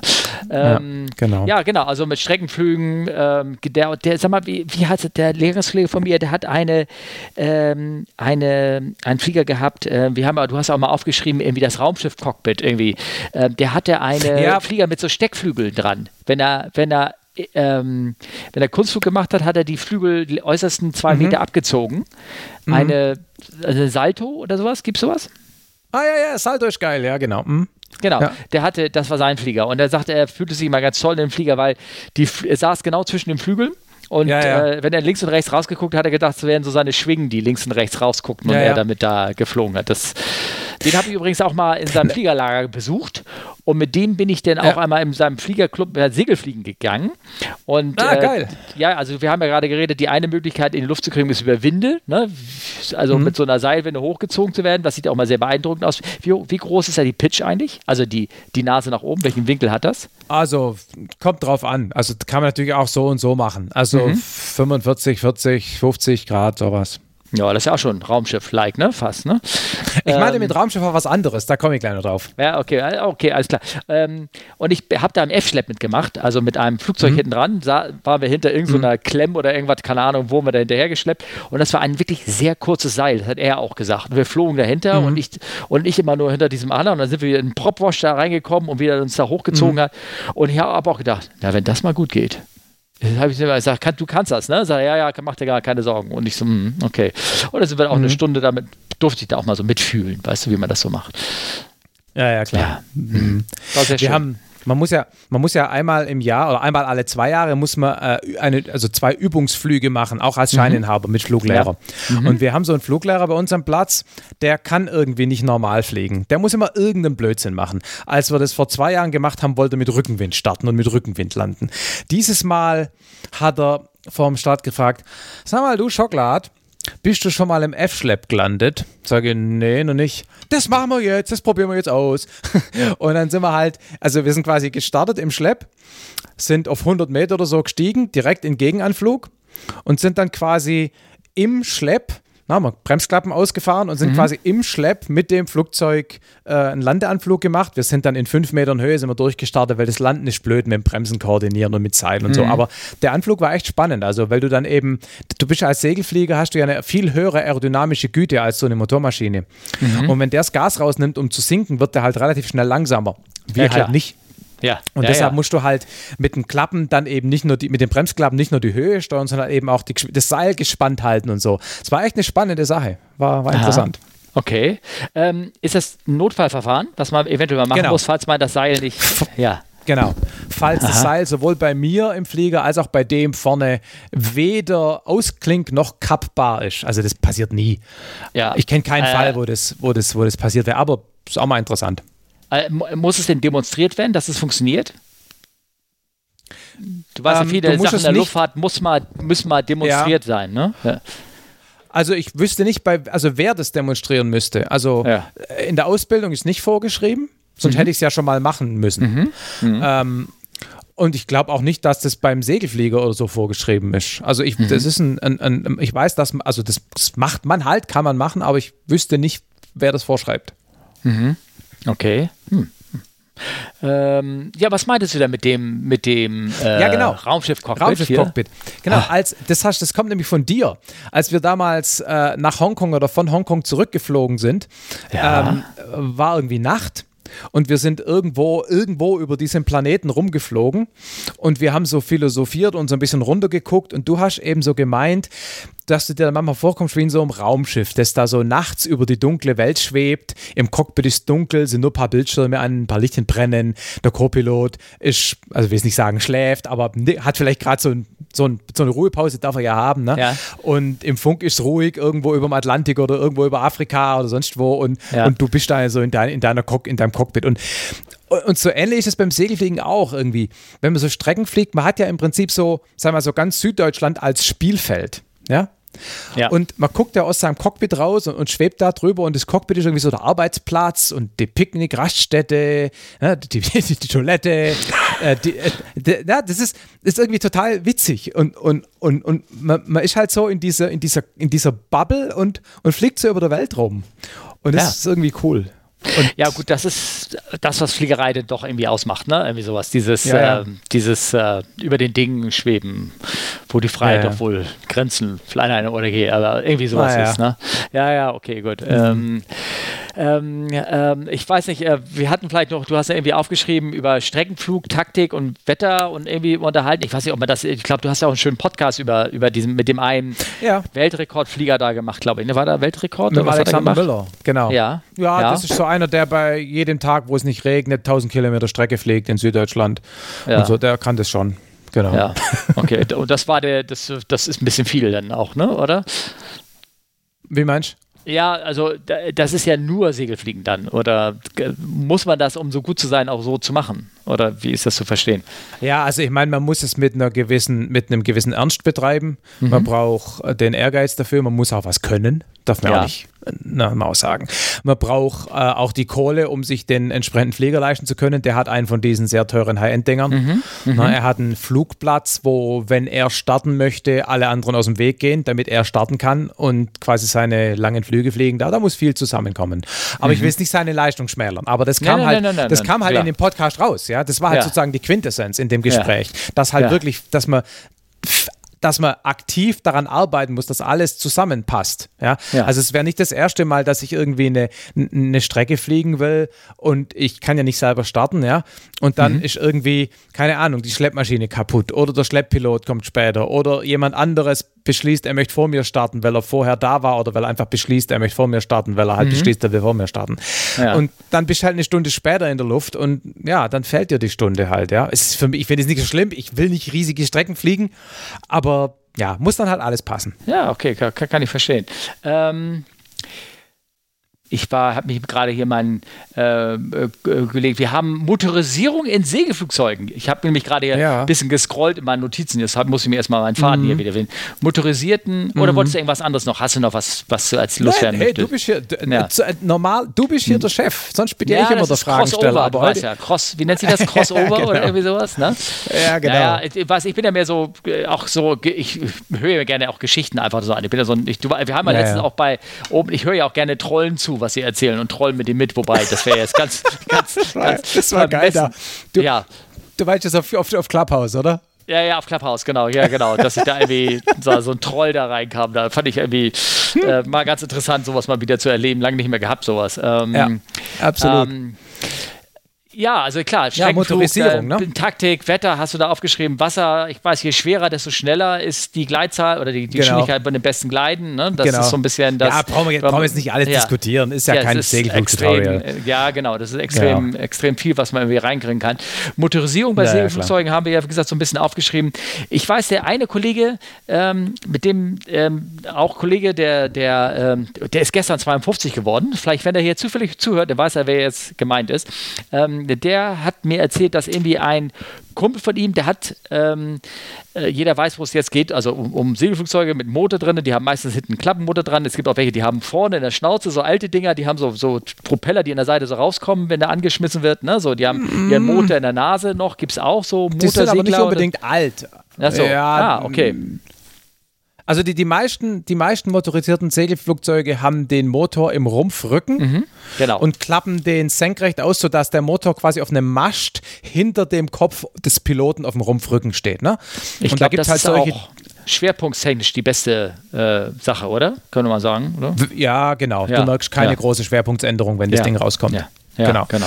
Ähm, genau. Und da gibt es eben die, die damit selber starten können, die haben halt mehr mhm. Leistung und die, die das nicht können, die den Motor nur in der Luft ausfahren können, um, wenn die Thermik aus, aufhört, sich heim zu bescheißen. Na? Mhm. Sowas habe ja, ich okay. eben. Ja, Früher hatte ich einen Eigenstarter, habe ich nicht mehr.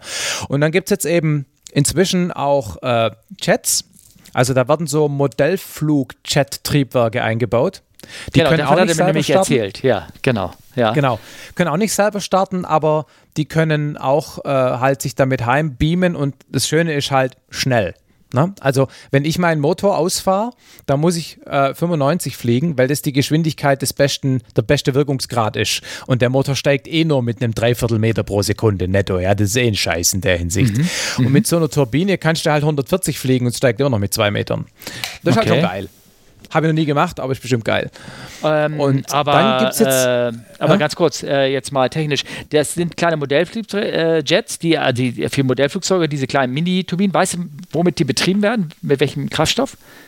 Ja, mit richtigem Turbinenkraftstoff. Also mit Afga, äh, mit, äh, äh, äh, also halt mit, mit Jet A1 oder mit Diesel kannst du ja auch einschmeißen. Ist mit Diesel, gleich. ja, genau, ja, wahrscheinlich genau. mit Diesel. Nein, ja, ich genau. frage nur deshalb, weil Wobei, es gibt auch welche, es ja. waren nicht immer diese alten Dinger, die noch mit Rizinus-Benzin, Dings da, Nein, nein, nein, okay. Nein. Gott, ja, okay. sind wir gleich bei, bei, bei, bei, bei Onkel Jeffs Kohle, Kohleschaufeln hier. Ja, ja, okay, gut, alles klar. Okay, ich frage ja nur, frage ja nur. Uh, okay. Ja, ja. Genau. Aber, und dann also gibt es noch die elektrischen damals, jetzt, der neueste. Ja, ja, aber ganz kurz nochmal, ich muss ganz weil er hat ja. mir nämlich davon erzählt, ja. da, dass irgendwie ein Kumpel von ihm damit angefangen hat und das Ding zu versucht zu zertifizieren und dann ging es um die Temperaturmessung, wie, also ah, wie warm ist denn die Luft hinten, wenn sie hinten am Leitwerk ankommt und all sowas. Und das hat er mir vor, vor zehn Jahren erzählt und das war so ein Experiment oder vor mhm. 15 Jahren erzählt. Also mit, du erzählst mir jetzt, die Dinger gibt es schon ein und zwei davon mittlerweile, oder? Ja, ja, ja, die gibt's. Ja. ja, ja es gibt Hersteller, also gerade von den Südafrikanern, diese JS3, mhm. die kannst du in Serie mit dem Ding kaufen. Ja. Ah, okay. Und die Problematik ist eben, dass die, die, also die, der, der, der, der, der der Abgasstrahl, der heiße Abgasstrahl von dem Düsentriebwerk trifft halt auf das Seitenruder. Mhm. Oder auf die Seitenflosse, muss man eigentlich sagen. Und das Problem ist, das sind ja alles Kohle- und Glasfaserrümpfe. Äh, ja. Und die haben alle äh, Temperaturlimits, was die Festigkeit angeht. Mhm. Und da gab es am Anfang Sorgen, Aber mhm. inzwischen ist es, glaube ich, soweit geklärt, dass da das genug diffust, dass da nicht mehr viel Hitze okay. ankommt. Also ja, das ja, habe ich jetzt nichts mehr davon gehört. Ja. Ja, ich weiß, der letzte heiße genau. Scheiß ist natürlich äh, neben dem Jet, wo du, ich glaube, die heiße Scheiß. Ja, ist elektrisch, ne? Klar, logisch. Elektro. Genau. Sind die auch, gibt es die eigenstartfähig? Ja, ja, also damit hat das Ganze angefangen. Die Antares von Lange, ja. 23 Meter oder 21 Meter Segler damals oder 20 äh, mit mhm. einem Elektro-Eigenstarter. Ähm, ich bin die damals auch, als die relativ neu war, war ich mal dort und bin sie mal geflogen. Ist schon geil. Mhm. Steigt auch wie blöd, hat ja Leistung ohne Ende. Mhm. Gab dann diverse andere Probleme beim Lange. Der Flieger hat sich jetzt in der Breite nicht durchgesetzt. Mm, inzwischen gibt es diese FES, also diese Front Electric Sustainers, also wo quasi so ein hochleistungsfähiger, aber relativ kleiner, bürstenloser Elektromotor direkt in die Nase vom Flieger eingebaut wird. Die Propeller, mhm. wie du sagtest, die liegen so am Rumpf an mhm. und die sind zumindest offiziell nicht eigenstartfähig. Aber das Geile ist halt eben folgendes. Wenn ich meinen Motor ausfahre, nur mal um zu schildern, wie das funktioniert, ja, ja. ich schiebe so einen Hebel vor, dann, dann fängt der Motor an rauszufahren. Das dauert ungefähr 15 Sekunden, bis der Motor da oben dann irgendwann senkrecht steht. In den 15 Sekunden hat er ganz schön viel Widerstand und das Flugzeug mhm. sinkt. Ja? Mhm. Dann hat mein Motor keinen Anlasser. Das heißt, ich muss das Ding anstürzen. Das heißt, ich muss, wenn der ausgefahren ist, beschleunigen auf 130, die äh, äh, wie heißt man es? Äh, nicht Joke, äh, die, die, die, die, die, äh, wie heißt man das, wenn man den Motor entlüftet? Nein, ähm, ähm, Entlüftet, äh, was? Ja, wie heißt man das, wenn man, wenn man, wenn man, der, ähm, ah, Mensch, das ist echt peinlich. Dekompression. Ja, Deko, De genau. Und Deko muss ich äh, betätigen. Und das dann kennen die Leute, die, ab die aber vor, die, die, äh, ne, ne, wie hieß die, die alte Enduro 500 gefahren sind von Yamaha, wo du den, ist ja, wo du die mit Hand starten musstest, hast du diesen kleinen Hebel gedrückt, damit du dekompressiert. Genau. Ja, egal, genau. Egal, ja. So was habe ich auch. Ja, also ich muss okay. diesen Deko-Dinger und dann muss ich sie quasi anstoßen, bis das Ding halt mit whatever, keine Ahnung wie schnell dreht mhm. und dann meine Deko wieder zu und wenn ich Glück habe, läuft das Ding dann eben an und dann ziehe ich die Geschwindigkeit weg und steige. Das mhm. kostet mhm. mich ganz schön Höhe. Ja, und das ist mhm. auch mit ein Grund, warum man das in einer bestimmten Mindesthöhe macht. Ja. Bei diesem Elektro-Ding, bei diesem FES, da musst du mhm. ja nichts ausfahren, mhm. sondern du fliegst Segel und wenn du jetzt steigen möchtest, tust deine Hand ans Poti, drehst es nach rechts und eine Sekunde später steigst du mit zwei Metern. Ich bin das Ding mal mhm. Test geflogen, das ist schon echt geil. Mhm. Ja, das kann ich mir vorstellen. Das ist äh, ja. die, die, die Zukunft jetzt, ne, sozusagen. Ne? Ja. Schon so ein bisschen. Ich meine, ja gibt natürlich diese Batterieproblematik. Ne? Wenn die Batterien falsch bedienst, dann fackelt der Flieger ab. Ist auch schon mal passiert. Und du hast natürlich nicht so viel Reichweite. Gut, ich habe auch nur 100 Kilometer. Hat alles ja. Vor- und Nachteile. Aber so von der Sorglosigkeit her mhm. ist das obergeil. Ja, klar, kann mir vorstellen. Also wie gesagt, das ist noch der andere Kollege, der äh, Herr Klaus C., der, das ist der, seine Vorstellung von seinem Rentendasein, dass er praktisch mit seinem Elektrosegelflugzeug mhm. so den Sommer verbringt, immer vom Segelplatz zu Segelplatz, Strom schnorrend und dann immer morgens abhauend mhm. und den nächsten aufsuchen. So, ja. so stellt ja. er sich sein, mal, sein Rentnerleben vor. Du, du, scheinst irgendwo in einer Firma zu arbeiten, wo erstaunlich viele Leute was mit Fliegerei am Hut haben. Also, na, da sieht man schon mal, also das, äh, es gibt auch diese, das haben wir ja auch so ein kleines Kapitel, diese Vorurteile der, der Segelflieger, dass die Airbus-Piloten ja nichts können. Und äh, weil die drücken ja nur Knöpfchen, hast du ja selber festgestellt, ne? Äh, du Ey, hab ja, ja dabei Simulator. Beobachtet. Ich habe dich ja quasi ertappt. Und du, ich habe dich selber gesehen, wie du das auch gemacht hast, also im Simulator wohl gemerkt, wie du im Simulator ja auch mal äh, wobei, da Knöpfe wobei, gedrückt ich mein, hast. Man muss ja man, man, muss ja eins zugeben, das sind mhm. ganz schön viele Knöpfchen in deinem Cockpit, die du da ständig ja. drückst. Also man muss ja. da schon so ein bisschen Überblick bewahren über die vielen Knöpfchen. Also ich habe ja jetzt auch wieder, ich kann zwar nicht gut schreiben, mache sehr viel Rechtschreibfehler, bin ja Waldorfschüler, aber lesen kann ich ganz gut. Und wenn da überall, weil da steht ja immer drauf, was es ist. Ne? Also das ist ja so das Schöne. ja, ja. Das, ja, ja, ja. ja. Ne? Die also Bedienungsanleitung quasi fliegen. gleich mitgeliefert. Das ist das Problem der Menschheit. Die meisten Leute lesen einfach nicht gerne Bedienungsanleitungen. Ja, das ich, stimmt. Das, da ja. sind auch ganze Familien zum Strand kaputt gegangen. War mir ja. der eine, das Gerät Und du meinst, das ist die, die, die Schlüsselqualifikation mhm. des Airbus-Piloten. Einfach lesen, was auf dem scheiß Hebel steht und das einfach dann tun. Genau, und, äh, und mhm. ähm, dann kannst du auch Segel fliegen. Wie man ja sieht. Weil ja, bei uns ist aber nicht das. beschriftet. Wobei, so. wir, wir haben ja inzwischen auch so Computer drin, wo so Bildschirm und Touchscreen und so, ne? Ja, würde ich sagen. Also das, das geht alles in die Richtung. Ähm, ähm, ähm, genau, äh, was ja, ich habe viele Leute. Also ich sage ja auch immer, wenn die Leute, wenn die Leute sagen, hier, nee, Segelfliegen ist das einzige und überhaupt und wahre, dann sage ich immer, der Air France 447-Pilot war auch Segelflieger. Mhm. ja. ja. Naja, nee, Segelfliegen ist nicht das einzig Wahre. Aber was Segelfliegen, glaube ich, schon ist, ist so ähm, das, wo man am ehesten mit der Natur und, und der Aerodynamik in seiner, in ja. seiner Reinstform spielt. Ja. Und wo es auch auf, wo es auch auf, sagen wir mal, handwerklich sauberes Fliegen ankommt, weil wenn du nicht sauber fliegst, wenn dein Faden nicht in der Mitte ist und so, das kostet halt alles gleich Widerstand. Du hast halt keinen Prop, der dir das kompensiert. Das würde ich schon sagen, aber ich würde, ich würde, also ich, ich würde es nicht mit bewertendem Urteil hm. sagen, sondern einfach nur handwerklich ist es sicherlich mit das, das Interessanteste. Was hat mich der eine gefragt, als ich da den äh, Freund da in seinem Segelfliegerlager da in, in, in Ungarn da besucht hat äh, und sind wir wieder gelandet und meinte dann irgendwie, das war aber nur ein ganz junger, also einer dieser Fl jungen Flugschüler und sagte dann und fragte dann meinem Spezi, und hat er das gekonnt? Konnte das denn? Und ich so, nee, nee. Naja, gut, okay, was, woher soll er das auch wissen? Na, ist egal. Äh, ähm, äh, ich habe was ähm, aufgeschrieben hier, ähm, äh, gesetzliche Vorschrieben. Ah ja, Kunstflug haben wir uns ein bisschen unterhalten, dass man das machen kann. Ist auch ein spannendes Thema, glaube ich. Ähm, mhm. Dann habe ich aufgeschrieben, ähm, Training. Ja, ähm, ähm, wir haben ja bei den, bei den Motorfliegen hast du ja einmal, um Passagiere mitzunehmen zu dürfen, diese 90-Tage-Regelung, drei Starts, drei ja, Landungen. Die haben wir auch. Habe ich vergessen, ja? die haben wir auch. Okay. Ja, ja. Okay? genau. Und ähm, äh, den müsst ihr Übungsflüge machen oder auch Überprüfungsflüge, ja. ne? einmal oder zweimal im Jahr oder es alle sich, zwei Jahre? Es nennt oder? sich Übungsflug alle zwei Jahre eine Stunde oder alle zwei Jahre zweimal, irgend sowas. Ah, okay, alles klar. Kann, kann man eigentlich, gibt es auch ähm, andere Trainingsangebote, wie ich geschrieben habe, oder gibt es Simulatoren für Segelflieger oder irgendwie sowas in der Art? Kann man, ja, ja, ich frage klar. So Aber ja. nicht, nicht, also äh, sag mal, es gibt es gibt sicher Vereine, die ähm, so die absoluten Grundlagen der Fliegerei, was macht welches Ruder, was ist ein Höhenmesser, mhm. was ja. passiert, wenn ich Knüppel vortun, dann wird es grün, hinten wird es blau und so. Mhm. Wobei beim Segelfliegen wird es ja immer nur eine Weile blau, dann wird es auch wieder grün, weil du kannst ja. nicht beliebig ziehen.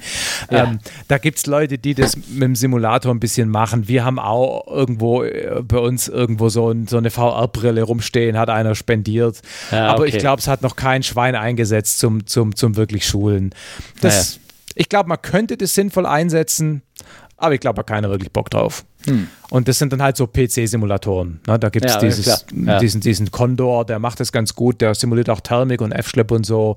Mhm. Aber ehrlich gesagt, echt fliegen ist leichter, weil du viel mehr Feedback durch Bewegungen so kriegst. Also, ich bin da nicht überzeugt davon. Ich bin mhm. ja nur kein Technikskeptiker oder so, ja, aber ich bin nicht überzeugt davon. Okay. Gibt es eigentlich gewerbliche Lizenzen? Weißt du das? Nee. Also, Nee, gibt's nicht. Gibt's nicht. Wüsste ich nicht. Nee. Also, dass man es gibt auch keine beruflichen Segelflieger. Äh, es gibt Leute, die nichts anderes tun. Ja. Also, aber beruflich gibt es nicht. Ich glaube, für Fluglehrer äh, muss man zumindest, bei Motorfliegern muss man zumindest die CPL-Theorie gemacht haben. Mhm. Ähm, du brauchst kein CPL dafür, also Commercial Pilot License, aber du mhm. brauchst, ähm, müsst die CPL-Theorie gemacht haben. Das, das weiß mhm. ich. Aber mhm. sowas gibt es bei euch wie Weiß nicht. Ne? Also habe ich noch nie davon gehört. Vielleicht gibt es ja. auf dem Papier irgendwo, aber ich, das müsste ich irgendwie mal mitgekriegt haben, ehrlich gesagt. Nö, glaube mhm. nicht. Okay, alles klar. Oh, okay. Na, ich frage ja nur. Ne? Irgendwie sowas. Ähm, jetzt kommen wir doch mal zu dem Geschichten, ähm, Geschichtenerzählerei. Ich weiß ja, wir Aha. beschäftigen uns ja, Olli und ich ja auch gerne mal so, was gerade so passiert ist, irgendwie in der Luftfahrt, irgendwie mhm. sowas. Habt ihr da irgendwie mhm. so Landmark Accidents habe ich aufgeschrieben. Also irgendwelche Sachen, die mhm. die Fliegerei bei euch ja so massiv, also ich sag mal so, 9-11 hat bei uns die Fliegerei massiv geändert, wo es natürlich ja. kein Unfall war. Ne? Dann ja, äh. gab es äh, Air France 447, hat äh, viele ja. Verfahren bei uns äh, geändert. Äh, irgendwann hat. Gibt's, kannst du irgendwie erinnern, dass da irgendwie bei euch irgendwas nee. passiert ist? Also die Segel, die General Aviation allgemein und die Segelfliegerei die äh, so dieses, weißt du, dieses aus Fehlern lernen, das tun wir natürlich auch aber mhm. wir tun das auf einem viel lokaleren Scope. Also wir mhm. tun das im gleichen Verein oder vom Nachbarverein oder wir tun das vielleicht mal in der Fluglehrerfortbildung, wo man von einem Unfall erzählt oder wenn man auf einen Segelfliegertag geht oder so. Aber so dieses systematische Lernen, dass jeder alle Unfälle mitbekommt und dass ihr vielleicht auch von eurem Flottenchef äh, ein Schreiben kriegt, nachdem es irgendwo ein Problem gab mit irgendeinem Airbus, wo euch dann nochmal erläutert, was da drin stand und dass Airbus, Airbus diese Information auch offensiv an euch als Operator, das gibt es bei uns ja in dem Sinn nicht. Ne? Also es gibt es für die Flugzeuge schon, es gibt auch LTAs ja. und so, ja? aber für diese, für diese, für die Pilotenausbildung gibt es das in dem Sinn nicht. Und deshalb sind die Landmark Accidents eben welche, die im Umfeld passieren. Mhm. Also wir hatten zum Beispiel vor ein paar Jahren bei einem Wettbewerb zwei Segelflieger, die in der Luft zusammengestoßen sind und im Fallschirm abgesprungen sind. Das hat sich schon rumgesprochen. Ja? Mhm, okay, Oder klar. auf dem Nachbarplatz in Bartholomä ist eine Flugschülerin nach dem Windenstart, ich sag mal, aus heiterem Himmel runtergefallen. Weiß, glaube ich, bis heute keiner warum. Das okay. kriegt man dann schon mit und da redet man dann drüber und dann mutmaßt man logischerweise und mit viel Glück kriegt man dann irgendwann mal auch den Unfallbericht mit und lernt dann draus, aber so, so eigentlich gibt es das in dem Sinn nicht. Ja. Aber die Unfallberichte werden genauso äh, LBA-technisch ja. dokumentiert, BFU, wie klar. andere auch. Ne? Na klar, ja, klar. Wenn es ja. schweren, wenn's schweren äh, Material- oder Personenschaden gibt, dann kommt die BFU genauso. Aber also es gibt, es ist jetzt nicht so, dass es bei uns im Verein, und ich wage zu behaupten, das ist in allen Vereinen so, ist jetzt nicht so, dass dann da der Ausbildungsleiter diese Berichte sammelt, äh, konsolidiert, an Mitglieder schickt und Empfehlungen gibt. Das, das passiert nicht. Hm. Das gibt es also, nicht. Äh, was, ähm, was wir oder was ich jetzt auch nochmal machen musste für Fluglehrer war auf jeden Fall äh, Upset Recovery ähm, Theorie. Also ja, das ja. ist das, was eingeführt. Also das ist eine Änderung, die auch von Air France 447 hat sich auch in der, in der Kleinfliegerei ja. niedergeschlagen. Also dass du nochmal Stalltraining, vernünftiges, an anderes Stalltraining machst und das. Absolut. Ja. Also ja, während der okay. Ausbildung, das musst du schon machen, klar. Aber mhm. das ist jetzt nicht durch irgendeinen, also bei uns ist das nicht durch irgendeinen Unfall ähm, spezifisch motiviert, sondern das ist halt einfach, nennt sich, nennt sich, ähm, nennt sich Gefahreneinweisung, ja. Mhm. Strömungsabriss, Langsamflug, Trudeln, das machst du alles, das ist alles vorgeschrieben, das ist in diesem blauen Heftle drin, ja. Ja. Ähm, aber, aber nicht jetzt getriggert durch irgendwelche spezifischen sondern das ist einfach Teil der Ausbildung. Okay, ja, Seilrisse im, im, im, im Windenstart, ja. Seilriss. Ja. Das ja. übst du ständig. Ja, ja, ja. Okay. Zum Beispiel. Ja. Ne? ja. Mhm. Was sind denn so typische Gefahren, die ihr so im, äh, also habt? Ich meine, beim Segelfliegen, wir hatten ja, das hatten wir auch jetzt mit Olli da letztens besprochen. Ähm, es ist ein Video, das war irgendwie, kam vor einem halbes Jahr hier auf dem Markt, sage ich mal so, in Australien irgendwie passiert und Neuseeland. Ähm, haben wir da auch besprochen, verlinke ich auch gerne nochmal rein. Dieses von den beiden Menschen, die da in IMC reingeflogen ist, ist sehr, sehr beeindruckend, oh, finde ja. ich. Ähm, ja, ja. Und, ähm, beeindruckend, ja. Ja, und äh, ähm, Ah, ich sehe gerade was Neues geschrieben, sehr schön. Ähm, dass hm. ähm, ähm, ähm, das ist das so ein Klassiker, irgendwie, den den Kollegen passiert. Äh, da, also wenn, wir müssen mal vielleicht für die Hörer erzählen, dass wenn du als normaler Flieger ohne eine richtige Instrumentierung in eine Wolke reinkommst, dann weiß halt nicht mehr, wo oben und unter ist. Und dann letztendlich genau. fällst du meistens unten in einer Spiralkurve unten aus der Wolke raus und hast hoffentlich weil, genügend Weil dein Höhe Gleichgewichtsorgan ja. einfach getäuscht ja. wird und du hast quasi nicht die Augen, um das wieder quasi einzunorden. Ja, genau, richtig, Weil du einfach ja. keinen Horizont hast. Ja, ja, genau. Wie groß ist die Gefahr bei Segelflugzeugen da? Ich meine, ihr fliegt ja immer gerne da dran oder äh, werdet vielleicht auch mal nee, aufgesogen, also ich mein, ne? oder? Ja, Von so einer Wolke? Weißt du, was heißt Gefahr? Also, ja. ich behaupte, das passiert nicht von selber. Ja? Also, ich bin noch nie in eine Wolke gesogen worden. Mhm. Ähm, ich habe mich aber durchaus schon mal verschätzt in dem Sinn, dass man gedacht hat, naja, also das Problem ist ja das, die Wolke ist jetzt zum Beispiel drei Kilometer lang, nur mal als Beispiel. Ja. ja. Du bist jetzt quasi am Anfang, du musst jetzt also quasi, oder bist in der Mitte, dann sind es anderthalb Kilometer in beide Richtungen. Das ja. heißt, du musst jetzt im Prinzip, ähm, du, du steigst in der Thermik und überlegst dir jetzt, wie, und angenommen, es steigt gut, dann willst du ja möglichst lange in dem Bad drin bleiben, um das gute Steigen möglichst weit hoch mitzunutzen. Das ist die Frage, wie nah gehst du an die Wolke ran? Jawohl wir müssen für die Hörer vielleicht nochmal erzählen, dass ähm, diese Thermik, da, über der Thermik ist gerne mal eine Wolke. Ja, das hast du am Anfang nochmal erzählt. Ja, ja, genau. Ja, genau. ja, aber man muss also das vielleicht nochmal einmal durch Thermik. Genau. Ja, genau, dass wir das nochmal noch mal genau. verdeutlicht. Genau. Ja. Genau. Okay, also man steigt Richtung dieser Wolke und jetzt ist die Frage, wie hoch gehe ich, wie nah gehe ich ran? Äh, mhm. Äh, theoretisch muss ich in 1000 Fuß aufhören, Abstand und so, haben wir schon diskutiert, muss man erstmal gucken, wie hoch. So, das mhm. heißt, jetzt, jetzt kann ich da zum Beispiel beschließen, ich höre in Nehmen wir mal an 100 Meter unter der Wolke auf. Nur mal um eine Zahl zu nennen. Jetzt muss ich ja diese anderthalb Kilometer fliegen, bis ich wieder im Blauen bin. Und je nachdem, wie gut die Wolke ist, steigt es da ja weiter. Das heißt, das, mhm. während ich da jetzt vorfliege, zieht es mich nach oben. Jetzt kann ich immer schneller fliegen und damit das Steigen kompensieren, aber irgendwann kommt der rote Strich oder der gelbe Strich in turbulenter Luft, gelber Bereich. Ähm, das heißt, ich kann dann nicht mehr schneller. Ja? Speedbreak? Störklappen. Die könnte ich dann ziehen, aber bei 180 am Beginn des gelben Bereichs die Bremsklappen ziehen, da tut es einen ganz schönen Schlag. Und es gibt durchaus Flugzeuge, die das gar nicht mehr so ganz dürfen. Also da müsstest du dann im Zweifelsfall von, schon bei niedrigeren Geschwindigkeiten die Bremsklappen gezogen haben. Mhm. Ja, also da ist dann schon, kommt es schon mal zu Situationen, wo du dich dann vielleicht auch mal verschätzt. Wenn du zu nah rangehst, na? Und das ist ja auch das Problem, warum so Gleitschirmflieger da öfter mal reinzieht. Weil die können halt nicht ohne weiteres Gas geben. Ein Segelflieger, wenn der Gas gibt, der macht schon ganz schön Strecke. Mhm. Und Gleitschirm, Heini, so ein Teebeutel, halt nicht. Und was? Ich Achso, Teebeutel, ja, okay. Ja? Teebeutel. Ja. Ähm, ja. Ähm, die, die, verschiedenen Luftfahrtsparten haben untereinander ja. liebenswert äh, schätzend gemeinte, gemeinte ja, Spitznamen. genau, Teebeutel, genau. Und ähm, also wenn man da zu nah rangeht, sag mal, kann es schon sein, dass einen reinzieht. Aber ich sag mal, das passiert auch nur, wenn man einfach ein Risiko eingeht. Mir ist das noch nie passiert. Sag okay. ich, wirklich noch nie. Ja. Ich musste ja. auch schon Gas geben, ja, klar. Ja. Also ich bin ja auch kein Heiliger, aber reingezogen hat es mir noch nie.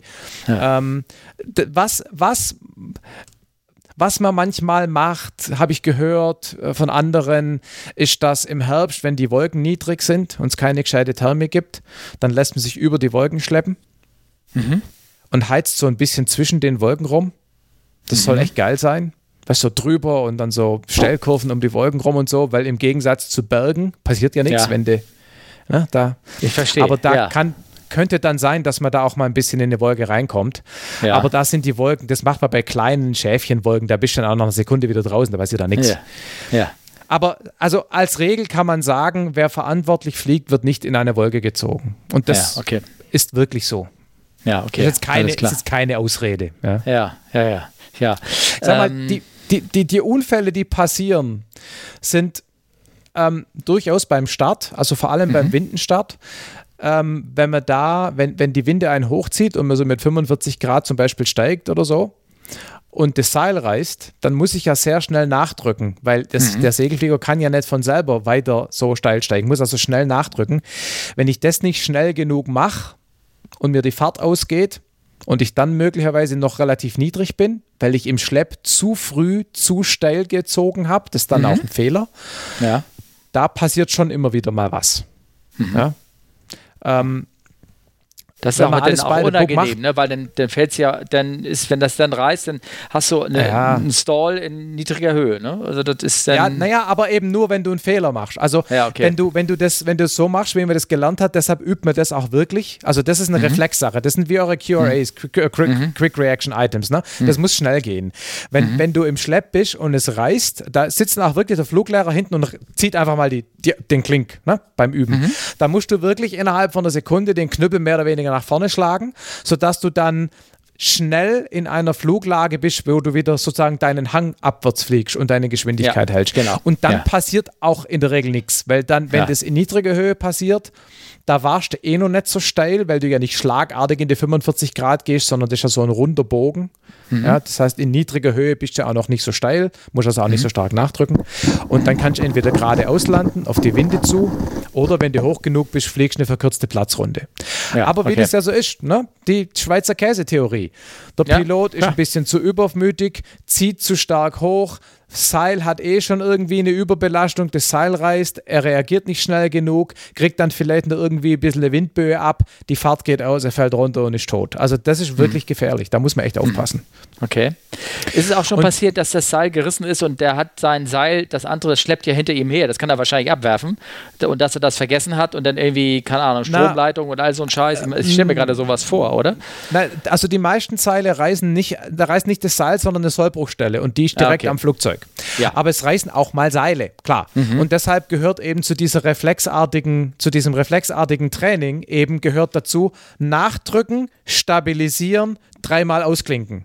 Ja, okay. dass du dieses potenziell dranhängende Seil loswirst. Ja, ja, also das, okay. ist, das ist eins von diesen Dingen, die werden wirklich regelmäßig und bis zum Reflex geübt. Ja, das, ja. das ist eins von den ganz wenigen Sachen, wo man das wirklich so weit treibt, weil das ist wirklich wichtig. Engine Failure bei Takeoff machen wir auch. Genau, gleiches Ding. ja, ja, ja, genau. Das ist, genau. Äh, das, ist das, genau. was man irgendwie haben will. Ne? Ja. Ähm, genau, und dann ja, Landeunfälle. Landeunfälle, ja, die passieren, die passieren schon auch. Aber die sind in aller Regel, wenn sie passieren, die, ja, okay, das war gar nicht gemeint. Also ja. eine, auch eine gut durchgeführte Außenlandung, wenn dann halt irgendwo der Graben in der Wiese ist, den du aus der Luft ja. nicht siehst, das ist würde ich gar nicht als, also klar ist ein Unfall, aber das, also das ist halt einfach Pech. Also da also, gibt, ne? dieser besagte Lehrgangskollege von mir mit seiner Salto, äh, der hat mir erzählt, der hatte eine Auslandung gemacht äh, im, im, Frühjahr. Also ein schönes Feld war das, hat er sich ausgesucht gehabt, als er merkte, oh, ich verhungere jetzt und ist da gelandet, war alles schön. Dann ist er zwei Monate in dieselbe Situation gekommen und hat er sich erinnert, ah, da war ja das schöne Feld, ist er hingeflogen mhm. und hat leider nicht darauf geachtet, dass es Mais war und der riesig mhm, genau. geschossen ist. Und du mhm. weißt jetzt, was passiert ist. Ne? Er ist da reingekommen und die eine Fläche hat, hat zuerst die Berührung bekommen und dann hat sie einfach gedreht. Und dann hat sie umgedreht. Und das, der, Schwanz das Heck abgerissen. War, Schwanz abgerissen, ja, genau. Ja, ja. ja. Na, Ringelpiez, ne? Genau, das ja. ist scheiße. Ähm, mhm. Ich sag mal, es gibt natürlich Landeunfälle, die dadurch entstehen, dass der Pilot zu weit runterfliegt. Also ne, die Thermik noch zu und dann die Landeeinteilung nicht mehr vernünftig machen kann oder diese mhm. Storre mit Motor zu niedrig und dann springt er nicht an und dann wird es mhm. hektisch. Da passieren mhm. böse Unfälle. Also mhm. da, oft passiert dem Pilot relativ wenig, weil die Segelflieger haben echt gute Sicherheitscockpits mit Kohle und Kevlar und so. Die nehmen viel mhm. Energie auf. Also es ist oft erstaunlich, wie wenig passiert, aber oft ist der Flieger auch total schaden. Ne? Ja, okay. Äh, naja, klar, also ich meine, wenn der, der Schwanz ähm, ab ist und der Flügel noch kaputt und so, dann das ist dann schnell sehr ja. teuer zum Reparieren. Okay. Ja? Man, also, also, ich glaube, er hatte ja in dem ja. Fall, er konnte es reparieren, aber ähm, ähm, war, war halt teuer, ja klar. Ne? Ja, genau. Hm. genau. Hm. Und dann gibt es natürlich die Zusammenstöße in der Luft. Die sind tatsächlich auch relativ selten. Mhm. Es gibt aber, was du mit AirProx hinschreibst, also Air Proximity, also fast Zusammenstöße. Mhm. Ähm, das kommt schon, also man muss sich das ja so vorstellen, bei gutem Wetter, ja, fliegt der Segelflieger mit 200 km/h vorwärts. Ja, also er, er kurbelt in der, in der ja. Thermik, ja. macht seine Höhe und dann fliegt er ja möglichst schnell zur nächsten Wolke und mhm. diese Strecke zwischendrin versucht er ähm, ja, natürlich nicht zu schnell, weil da wird der Flieger zu schlecht. Ja. Er hat einen Kompromiss zwischen Flugleistung und Vorwärtsgeschwindigkeit. Und bei mhm. gutem Wetter, bei modernen Flugzeugen sind es zwischen 180 und 200 km/h. So. Und jetzt versuchst du als Segelflieger natürlich vor allem unter Wolken zu fliegen. Auch beim Vorfliegen, weil da hat es, wenn es Wolken hat, hat es da die Thermik, nicht im Blauen. Ja. Ja, ja. Und unter Wolken ist es oft nicht so furchtbar sonnig. Ja. Da ist es oft schattig. Ja. Und jetzt gibt es eben Hab bestimmte Rennstrecken. Ja, ja. gibt es bestimmte Rennstrecken, da fliegt man die Alp runter und wenn man unten ist, fliegt man die Alp wieder hoch. Da kommt da also der nächste dann mit 200 km/h entgegen. Hm. Dann hast du 400 km/h im Worst Case Annäherungsgeschwindigkeit. Und so Flugzeuge, so Segelflugzeuge sind von vorne ganz schön schwer zu sehen, weil sie eine extrem ja. kleine Fläche haben. Ja. Und wie gesagt, unter der Wolke blitzt auch nichts auf, weil du hast keine Sonne, wo was reflektiert. Ja. Und da wird es schon öfter mal eng und so, ups, scheiße, wo kam der jetzt her? Und ja. was da eben vor vielleicht zehn Jahren ein Riesenfortschritt war, war dieses Flaum. Also ja, dieses genau, ja. Peer-to-Peer-Warnsystem, wo die Flugzeuge in der Luft über Funk äh, Positionen und Geschwindigkeitsvektoren austauschen und du wirst gewarnt. Und das wer fliegt, heute noch ja, das wollte ich sagen. Ich glaube, da fliegt keiner mehr, ne? Oder, oder kaum noch, nee. ne? Oder? Wer, wer heute ja. ohne Flaum fliegt, der wird der, der wird, also der wird verprügelt. Das geht heute nicht ja. mehr. Also das ist heute, ja. das ist so weit verbreitet, das kann man sich nicht mehr erlauben. Also eine ja. Platzrunde um einen Platz rum, wenn es Flaum kaputt ist, okay, kann man vielleicht hm. noch vertreten, aber Streckenfliegen hm. auf gar keinen Fall. Hm. Okay. Und das hat echt viel bewirkt. Weil das ist echt, ich, also da hat, da kann dir jeder von Segelfliegern kann dir da Geschichten erzählen. Ja. Ähm, ich weiß, ihr habt ja keine Transponder drin gehabt, also das, was die Airliner haben oder die, die Motorflieger, weil die halt haben halt so viel Strom. Viele inzwischen auch, aber Doch, ja. Ja, aber ich dachte, die haben so großen Stromverbrauch. Da müsstest du Batterie mitschleppen und das, Na, den ganzen also, Garaffel und so. Da hat, da hat sich viel getan. Also mit Mode S ähm, wurden die, ähm, weil das ja jetzt digital funktioniert, sage ich mal, ist Sendeleistung nicht mehr ganz so wichtig. Es gibt modernere Geräte, die auch inzwischen so viel Strom verbrauchen oder so wenig, dass es mit, sag mal, vertretbarem Batterieaufwand in Segel Fliegern möglich ist. Es gibt auch Länder, zum Beispiel in den Alpen, in Österreich ist Transponder vorgeschrieben. Bei uns Aha. ist der Transponder, weiß ja selber, nicht immer und überall vorgeschrieben. Und die meisten Segelflieger haben immer noch keinen drin. Und viele, mhm. die einen drin haben, haben ihn auch nicht immer an, aus der mhm. Stromproblematik-Perspektive. Mhm. Ja. Gut, aber, aber es wird denn, immer also mehr. Also ich, ich rede ja jetzt von dem klassischen Transponder, derjenige, der auf ein Radarsignal, die an der Antwort ein Twitter-Signal. Also ich, es gibt die, die gibt es nicht nur Geräte, die nur ADSB raussenden, ADSB nee. out, also die nur, mhm. was, ne, das ist ja auch vorgeschrieben, glaube ich, in Amerika mittlerweile, dass da die ganzen Motorflieger äh, ADSB out haben, ähm, die selber einfach nur das ihre GPS-Position. So ein, so ein Motorflieger-Flaum. So von der äh, Aufgabe her. Ähm, ja, genau, genau. Also das ist, na, na gut, ADSB Out haben, hat ein 380 auch, da wird halt über das, mit ja, dem Transporter, klar. mit dem Modell-Signal, äh, was rauskommt. Also du könntest das ja auch einfach von, dass er einem selber immer nur über so ein, so ein Ping raussendet, hier bin ich, der Position, der Höhe, mit der Geschwindigkeit. Bom, bom, bom. Also immer. mein, mein Flaum, oder es, sag mal, es gibt von Flaum Kombigeräte, die sowohl das Flaum-Signal empfangen als auch ADSB-Daten und mhm. dir dann eben auch ähm, den Feind, also wir kriegen ja keine äh, äh, äh, Advisory, sondern wir kriegen mhm. ja nur eine Positionsanzeige und eine Warnung. Ähm, ja. Und ähm, da würden dann eben auch Motorflugzeuge angezeigt werden, die ein Mode S oder ein ADSB Out haben. Mhm. Ähm, aber es ist nicht das gleiche System wie das Flarm. Es gibt aber in Gerätekombination ja, ja. diese Weil ich, Sachen. Ich habe ich hab nämlich hier auch in die Schulungs, der war 2019 war dieser Fall von dem 320er, der glaube ich irgendwie auch nur 100 Fuß an so einem Segelflieger da in Hamburg vorbeigeknattert ist. Ja. Und äh, die, der hätte natürlich den 320er, hätte den dadurch zumindest auf seinem Bildschirm gesehen. Ne? Der, der Segelflieger mhm. zwar nicht, aber er hätte gesehen, aha, da ist ein Flieger, ich gucke mal raus oder ich fliege mal ein bisschen anders oder irgendwie sowas. Ne? Das, oder er fliegt da jetzt nicht längs oder irgendwie sowas. Ne? Ähm, ich, hatte, ich, hatte, ich hatte auch mal so eine, so eine Situation. Ich war über einem Flughafen also, mhm. über, also kategorisiert als Flughafen. Ja. Ähm, da durfte ich aber fliegen, also der Luftraum war unten eine Kontrollzone, oben war frei und dann kam halt irgendwann oben Flight Level 100. Ne? Mhm. Und ich habe in normalem kontrollierten Luftraum unter einer Wolke gekurbelt. Mhm. Also äh, gekreist, heißt man mhm. kurbeln. Mhm. Und dann ist da so ein zweimotoriger Turboprop-Ambulanzflieger gestartet. Ich habe den auch starten sehen, habe mir aber nichts weiter gedacht. Und ein paar Minuten später war der bei mir Frontscheibe füllen vor mir. Es waren ja, vielleicht okay. drei, vier, fünf Meter. Das war ah. scheiße knapp. Ja, ja. Und ähm, ich habe den Typ dann, also ich habe dann, weil ich ja wusste, also es war ja klar, wo der gestartet ist. Ich habe den gesehen und außerdem ist ja klar, wenn der startet, ich bin im Flughafen, wo kommt der her, ist ja klar. Ähm, ähm, aber du warst nicht dann, angemeldet, ne? Bei dem Flughafen, ne? Nee, muss ich auch nicht. Ja. Ne?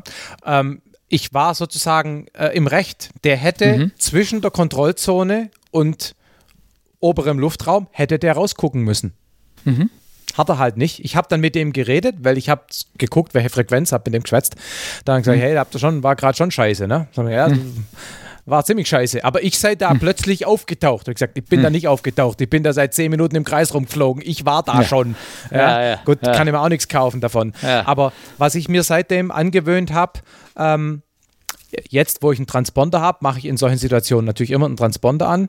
Aber mhm. als ich noch keinen hatte, nach dieser Geschichte habe ich mir angewöhnt, immer dann die Frequenz von dem Flughafen zu rasten oder auch, also Schwäbisch Hall zum Beispiel, ist äh, kein Flughafen, aber da gibt es Instrumentenflug an- und Abflüge. Und in Schwäbisch mhm. Hall ist man öfter mal auch niedrig auf ja. dem Heimflug vom Streckenflug. Ja.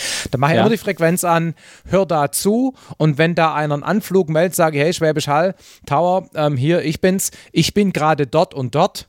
Mhm. Na, wenn ich richtig sehe, wie ihr heute fliegt, tun wir uns nichts, aber mhm. jetzt wisst ihr Bescheid. Und ja, das mache ich genau. seitdem eigentlich immer. Ja. Ähm, könnt, macht ihr auch sowas, oder gibt es welche, die sich bei äh, bei der Info anmelden? Also lange Info zum nee. Beispiel oder irgendwas? Nee, Nein. Es macht überhaupt keinen Sinn. Ja. Du, du, du, das Einzige, was man bei Info macht, ist, ähm, man fragt, ob irgendwelche Lufträume aktiv sind oder nicht. Also mhm. bei uns gibt es so ein paar militärische äh, Gebiete und es gibt äh, Segelflugsektoren. Gut, die Segelflugsektoren holt man woanders, aber die militärischen Gebiete, die mhm. holt man bei, bei, bei Langen und dann fragt man mit denen, das ist eh witzig, wenn du da hörst an so einem Tag, da, da, da, ich weiß nicht, wie da die, die Nerven nicht verlieren, weil da bei gutem ja, ja, okay, Wetter fragen alle zwei Minuten irgendwelche Segler, äh, lange Information, die EDR 132 AB ist aktiv heute? Mhm. Nein! Ja, okay. Nee, nee, ich frage nur so, ähm, du musst dir vorstellen, als ich ähm, das erste Mal Motorflug gemacht habe hier in Deutschland, aus Amerika kommt, ne, ich habe ja 86 mhm. in Amerika irgendwie angefangen und dann war da in Phoenix und dann habe ich in Deutschland angefangen zu fliegen und dann habe ich natürlich erstmal hier mein paar, paar Flüge gemacht mit so, auch so einem deutschen Fluglehrer und da war auch, da sind wir in Hamburg gestartet gestartet und sind rausgeflogen und haben uns minimal funktechnisch überall irgendwie gemeldet. Das war also mhm. wirklich, da wurde Info, Entschuldigung, ich muss mal ganz kurz hier husten, da wurde, da wurde infotechnisch, wurde da nirgendwo sich angemeldet, gar nichts oder mal eine Positionsangabe gegeben. Und sobald er auch gelandet war und war runter auf dem Apron, wo er mal keinen Funk mehr abhaben wollte, wurde das auch sofort ausgemacht. Also sprechen ja, ja. War verpönt, Transponder anschalten war verpönt, irgendwie sowas. Ja, ja. man, man, es kann ja jemand einen entdecken und so. Vielleicht sind die auch irgendwie nur, haben alle so. Und das hat sich geändert mittlerweile. Also mittlerweile bist du dankbar, wenn du einen Transponder hast. Du, du rufst, also ich rufe jetzt für einen kleinen Flug von, von Hamburg nach Rendsburg, rufe ich bei Lange Info an und melde mich kurz an. Das ist nur ein Gespräch, bin da und sag dir prima. Ja. Ne? Also ich würde sagen, wenn bei uns die Motorflieger so ein Sonntagnachmittagsding machen, die meisten okay. melden sich nicht an, mhm. aber viele hören, glaube ich, ein bisschen mit. Aber mhm. als Segelflieger macht es überhaupt keinen Sinn. Ich meine, the Flight Following für Segelflieger ist Blödsinn, ja. Traffic Warning ist Blödsinn, der schwätzt sich zu Tode mit den Segelflugzeugen, die er abgesehen ja. davon gar nicht sieht. Also das, ja. das hat keinen Wert. Ja, ja, okay, alles klar. Nee, ich frage ja nur so, ob es da, ähm, wir haben ja auch so ein bisschen Techniken, um sowas zu vermeiden, habe ich mal aufgeschrieben.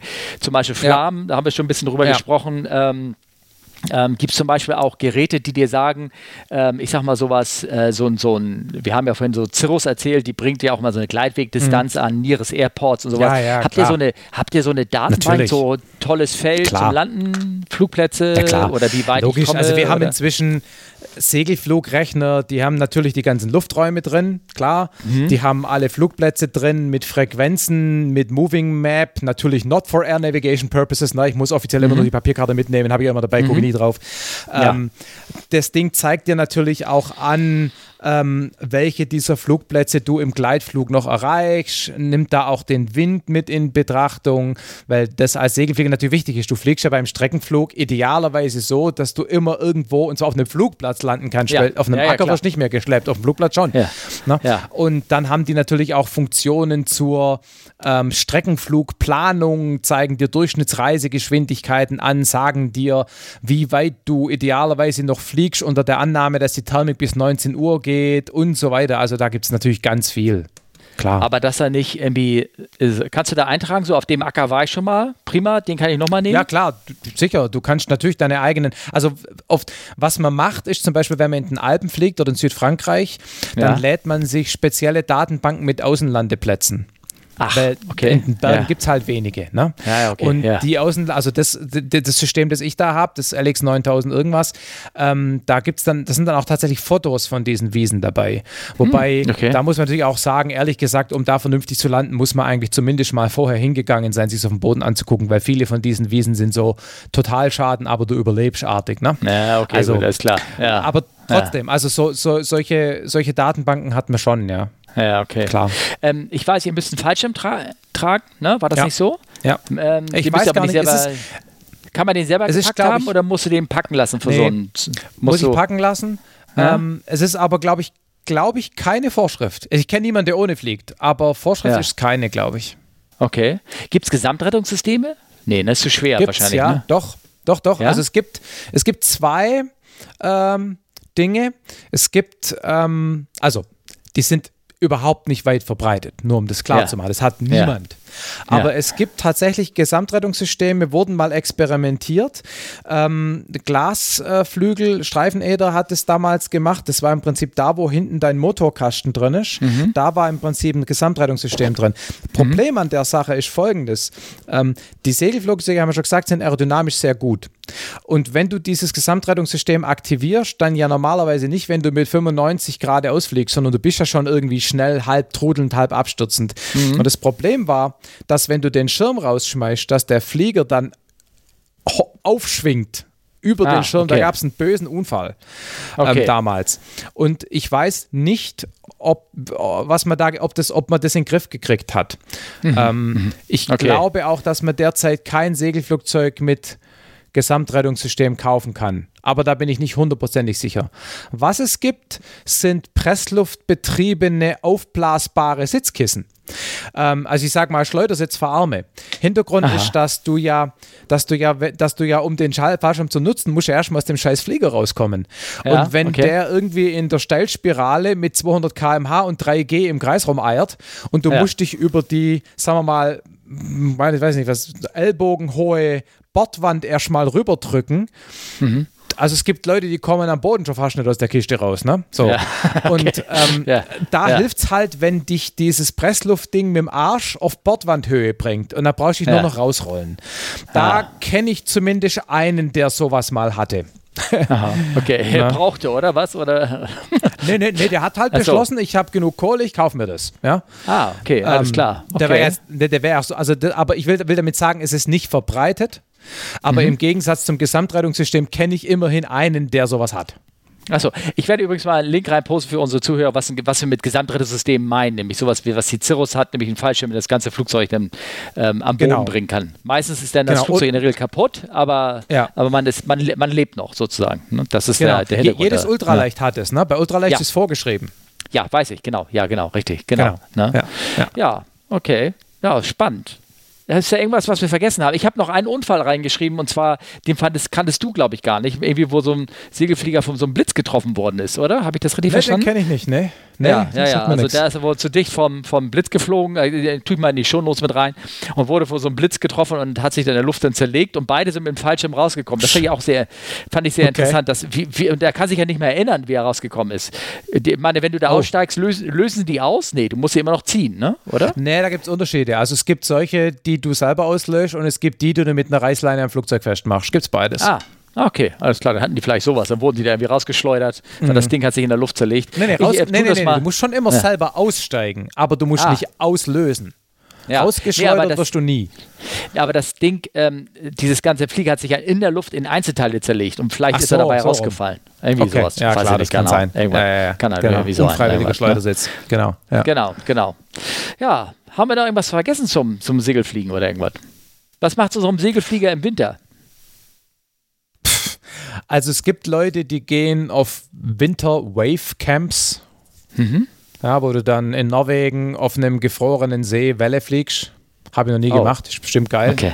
Es gibt die ganz Fanatischen, die im Winter drei Wochen in Südafrika verbringen und Mhm. da in absoluten geilem Hammerwetter jeden Tag 2200 Kilometer fliegen. Mhm. Leute wie ich nutzen den Winter, um Podcasts aufzunehmen, statt Segel zu fliegen. Ja, das ist natürlich auch ganz gut. Ja, genau. zu einen Dom fotografieren, findest, ne? ne? Ja. Ja, genau. Nee, aber Ja. also ich fliege im Winter eigentlich. Man kann im Ja, Winter okay. natürlich schon auch mal einen Schlepp machen und abgleiten und freut sich dann drüber, aber äh, ja, viele, Haben die viele Plätze überhaupt Segel- Na, jetzt gerade liegt Schnee. Vielleicht Ja. seit heute nicht mehr, es ist gerade wieder warm Ja. geworden. Also Ja. auf dem Papier fliegen wir schon das ganze Jahr durch. Wir haben kein Saisonende in dem Sinn. Aber mein Flieger ist zum Beispiel, steht in der, in der Scheune, der Motor ist konserviert über den Winter, dass er nicht zusammenrostet. Also ich Ja, okay. Mhm. aktiviere meinen Flieger erst im März wieder. Aber wenn jetzt am Sonntag, wenn es wirklich 10 Grad gibt und die Sonne scheint, kann schon sein, Mhm. dass wir einen Vereinsdoppelsitzer rauskrallen und jeder mal eine Runde fliegt alleine, weil ne, zu Mert ist ja gerade schwierig mit Covid. Aber alleine fliegen, alleine fliegen ist ja kein Problem. Ja, das ist ja Genau. das, dies, dies zum Meerfliegen ist ja gerade bei mir das Problem, dass ähm, meine Fluglehrerausbildung mit zusammen mit dem Fluglehrerlehrer, was ich machen will, das ist auch alles abgesagt worden jetzt. Ne? Also Ja, ja, klar. äh, ich hatte, äh, naja, also letzte Woche ging es noch, haben es auch gemacht, ne? mit Maske und all Mhm. so ein Quatsch, aber ähm, jetzt haben sie das irgendwie auch gecancelt und haben gesagt, nee, das äh, können wir nicht mehr verantworten ähm, und äh, Ja. ich weiß nicht, ob das, ob das jetzt immer die, die ganzen ähm, Fahrschulen, für Autos zum Beispiel, die haben jetzt auch alle zugemacht. irgendwie. Also die Leute, Klar. die jetzt einen Führerschein machen wollen, Ja. Prüfung, das wird Ewigkeiten dauern, bis sie das aufgeholt haben. Also das die Im Zweifelsfall sagt halt, sagt Ja. halt auch der Fluglehrer irgendwann mal, hey, also äh, ja, ja kein Bock mehr drauf, ne? weil Fluglehrer Mhm. machen das ja oft dann auch ehrenamtlich, die kriegen ja oft auch nichts dafür. Ja, ja, ja, klar. und dann sich ehrenamtlich da Covid-Risiko aussetzen, mm, na, wenn also es der Job ist, ist es vielleicht noch eine Sache, aber also bei Fahrlehrern zum Beispiel, Ja. aber so Ja. als Spaß würde ich nicht Nee. machen. Ja, klar. Naja, und dann ähm, habe ich, ich habe es ja glaube ich schon erwähnt, denn ich, äh, ich habe mich sozusagen selber weich gekocht. Ähm, Zahlst dein an- eigenes Rating jetzt. Ich zahle jetzt mein eigenes Rating, ja genau. Ich, äh, Sei, sei du froh, dass es einen Simulator gibt. Wenn du echte Stunden zahlen müsstest, wäre das glaub, könntest glaub vergessen. ja gut, ich meine, ich kann das ja gerne erzählen, dass ähm, die, wir, wir mieten zu, äh, zu, zu, zu zweit praktisch. Der Fluglehrer, äh, der, der Checker, der hinten drin sitzt, der nimmt kein Geld dafür, der macht es auch ehrenhalber Ja, sozusagen. Aha, Wobei aha. das natürlich für ihn auch ähm, ein Vorteil ist, weil auch ein, ein äh, Ausbilder, ein, ähm, ein Trainer, der muss so und so viel Checks im Jahr nachweisen, ich glaube Ja. fünf Stück oder irgendwie Ach sowas. so, sonst läuft dem sein Checker-Rating ir- irgendwie ab. Genau. Genau, Ah, genau. okay, Ja, hat ich weiß nicht, ob jetzt in zwei Jahren, Ja, ja, genau. whatever. Also der hat, der hat auch schon Interesse daran, dass er die abgenommenen Schecks nachweisen kann, sodass er sein Trainerrating irgendwie verlängert. Also es ist eine Hand wäscht die andere. Allerdings die beiden, die beiden, die da vorne sitzen, wir sind diejenigen, die das irgendwie bezahlen. Und äh, vier Stunden Simulator Mhm. kosten 1200 Euro. Und das teilt ihr euch dann. Und das teilen wir uns dann, ja, genau. Und, Und dann, du machst das, warum? Also klar, dass du dein Rating erhältst, das habe ich schon verstanden, Ja. aber was ist die Idee dahinter? Ähm, weil wenn, wenn euch die Firma wieder aktiviert, dann, dann, dann müsst ihr euch ja auch irgendwie, also dann, dann müsst ihr euch das Rating ja oder neu, also 380 wirst nicht mehr fliegen, ne? Das heißt, ihr wird dann ein 330, 340, 350 Rating eh bezahlen müssen. äh, ey, ich sag mal so, warum mache ich das? Weil ich es kann. Ja, gut, okay, weil, klar. Ja, also es, kein, es ist Ja. kein, keine Logik dahinter. Es ist unvernünftig. Weil, Ja, wie okay. du schon sagst, Ja. es bringt mir nichts. Ne? Also, ähm, Äh, Also nicht, versteh mich nicht falsch, ich kann das komplett nachvollziehen. Wenigstens, Ja. weil wir den Simulator hocken, ein bisschen Spaß haben mit Kollegen und dann nebenher auch noch die Lizenz und das ist alles nachvollziehbar. Aber okay, Und, jetzt äh, verstehe ich es warum. Ist, wird, wird, trotz, wird es trotzdem kann, das wird nicht nur Spaßfliegen sein, weil ich meine, auch der, der, der Ausbilder, der hinter uns sitzt, ne, der, ähm, wird, der wird jetzt nicht sagen, wir fliegen einfach nur mal Platzrunden, sondern der wird das Trainingsprogramm verlangen müssen, einfach, ne, weil Ja, sonst. Äh, also das würde ich von ihnen erwarten. Ne? Also das, Aber das, äh, äh, ich meine, ja. ich, ich, also ich höre ja öfters mal von, also ich höre ja den ein oder anderen Podcast, wo Piloten Mhm. erzählen und da wird durchaus auch manchmal ein bisschen mit durchaus Respekt und oh Gott, wieder ein Tag Simulator und ich bin schon ein bisschen gestresst im Vorher, ne, a day in the Mhm. box und so. Aber ich könnte mir vorstellen, dass in der jetzigen Situation ihr euch da durchaus einfach auch drauf freut, auch wenn es potenziell anstrengend wird. Im Gegensatz zu sonst, wo es vielleicht dann ein lästiges Übel ist. Ja, also äh, soll man sagen, wenn ich jetzt den Check nicht be- bestehen sollte, ist es nicht schlimm, äh, weil der, der Zustand er nicht ändert sich für mich nicht. oder wie? Äh, achso, ja, so, dann ja. habe ich, dann habe ich halt, dann habe ich halt das Geld, sozusagen irgendwie habe ich trotzdem verflogen, habe keine Verlängerung der Lizenz bekommen, also des Type-Ratings, die Lizenz habe ich ja, ähm, Ja, aber Ähm, äh, es, äh, das heißt ja nicht, dass ich dann, ich bleib, ich, der Zustand ändert sich bei mir nicht, ich bleibe in Kurzarbeit. Es wäre eine interessante Mhm. Frage, ob ich dadurch, äh, zum, ich habe ja immer erwähnt, dass wenn ich, ähm, nehmen wir mal an, auf einen 350er oder so weit geschult werden muss, muss ich erstmal ein 380-Rating wieder machen, ob man da Mhm. Ja, ja, in der Tat dann doch, ja, damit es ein Cross-Rating gibt, weil das irgendwie kürzer ist, ähm, ob ich da vielleicht möglicherweise dann am Ende was sparen ähm, an Zeit könnte oder irgendwas. Ob, aber ich weiß es nicht, keine Ahnung.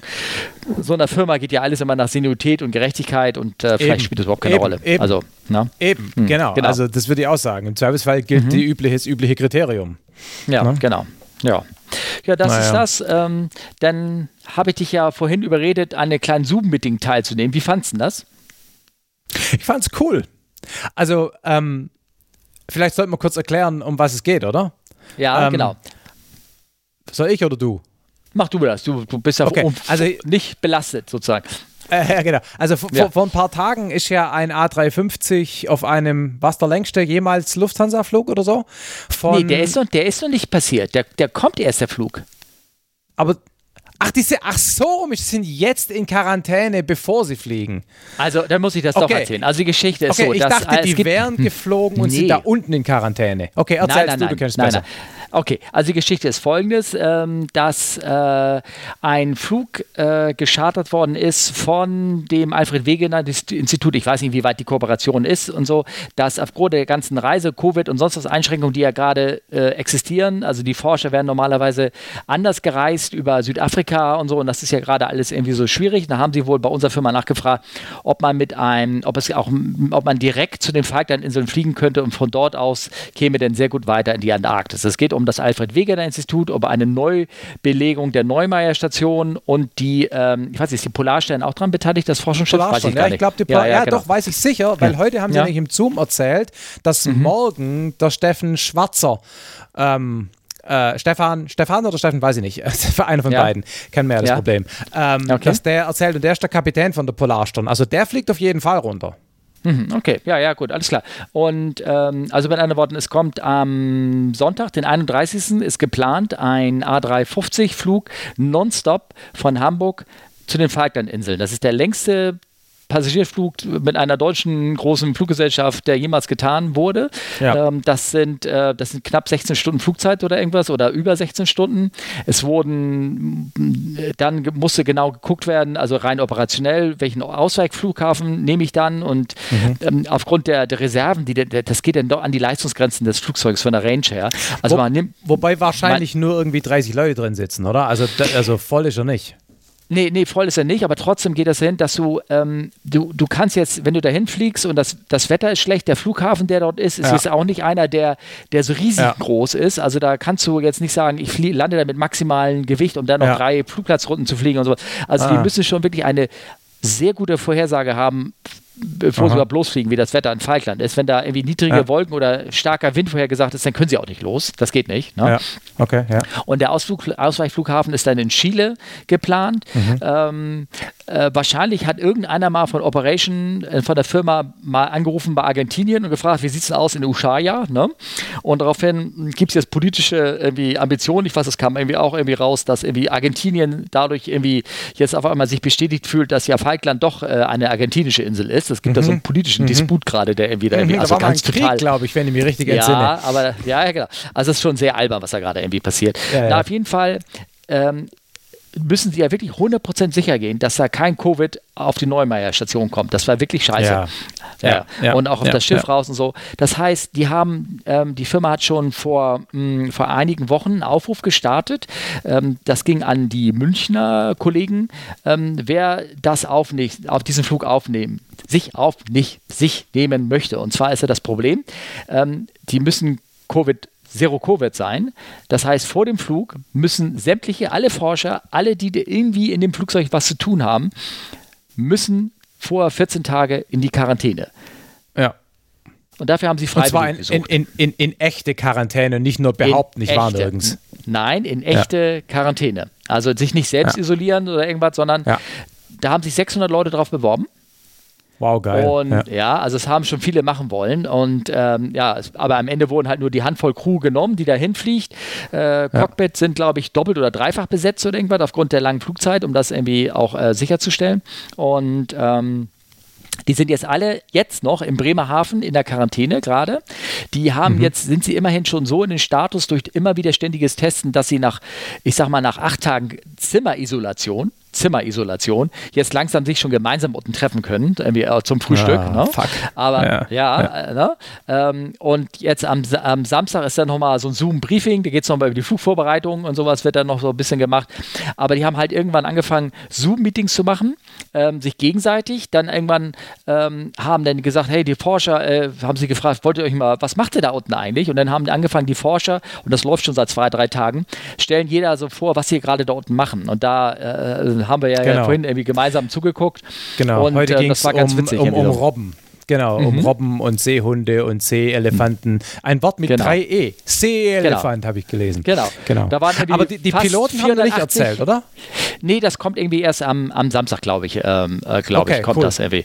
So, da und möchte ich auf jeden Fall dazu. Genau, die Einladung war vor allen Dingen speziell, ähm, haben die Forscher gesagt, hier gerne verbreitet das und äh, speziell an die Kinder, ne, damit die Kinder irgendwie ja. ähm, über Forschungsergebnisse können und so. Ich weiß nicht, ob du da lange noch zugehört hast. Da war, ähm, als sie nachher alle abgeschaltet haben, da waren noch so ein paar Kinder, kamen dann mit, mit Video hoch und die saßen da so mit Fellmützen auf und sowas und haben ah, dann nee, da, da war ich nicht mehr da. Auch, und das war auch schon die Geschichte da war dran, dass die Forscher gesagt haben, ah, wir können immer so tun, als wenn wir irgendwie äh, Polarforscher sind und wir holt, ihr holt mal alle eure Mützen auf und setzen sie auf. Es war so, so, so ein Kinder-Happening irgendwie von den ganzen ja. anderen Kollegen, die da cool. waren. Und das muss wohl sehr gut gewesen sein, kam wohl sehr gut an irgendwie. Das also war ich, ganz, ich, ganz nett ich, zu sehen. Hm? Ich fand es total cool, weil, weil du hast natürlich wie üblich, also immer wenn Forscher erzählen, also die meisten erzählen ja sehr begeistert von ihrer Tätigkeit, weil die machen das ja mhm. aus Überzeugung, ne? kennt man mhm. auch aus, also ich kenne es ja aus meinen Podcasts. Ne? Ja. Und ähm, was man auch gemerkt hat, der Kapitän, also nicht der Schiffskapitän, sondern der mhm. Commander, dein, dein ja. Kollege, vergessen ja. wie er heißt, dem hat man auch angemerkt, dass das für ihn auch was Besonderes ist und dass er ziemlich Respekt hat vor den Wissenschaftlern und dass es für ihn auch eine, eine schöne Atmosphäre ist. Und ich finde es total cool, die Aktion auch mit dem Zoom ja, und dass es halt auch in Anführungszeichen öffentlich machen, ja. Ja, ähm, ja, das, ja, das, das ist, ist ganz gut. Ja. Coole Sache.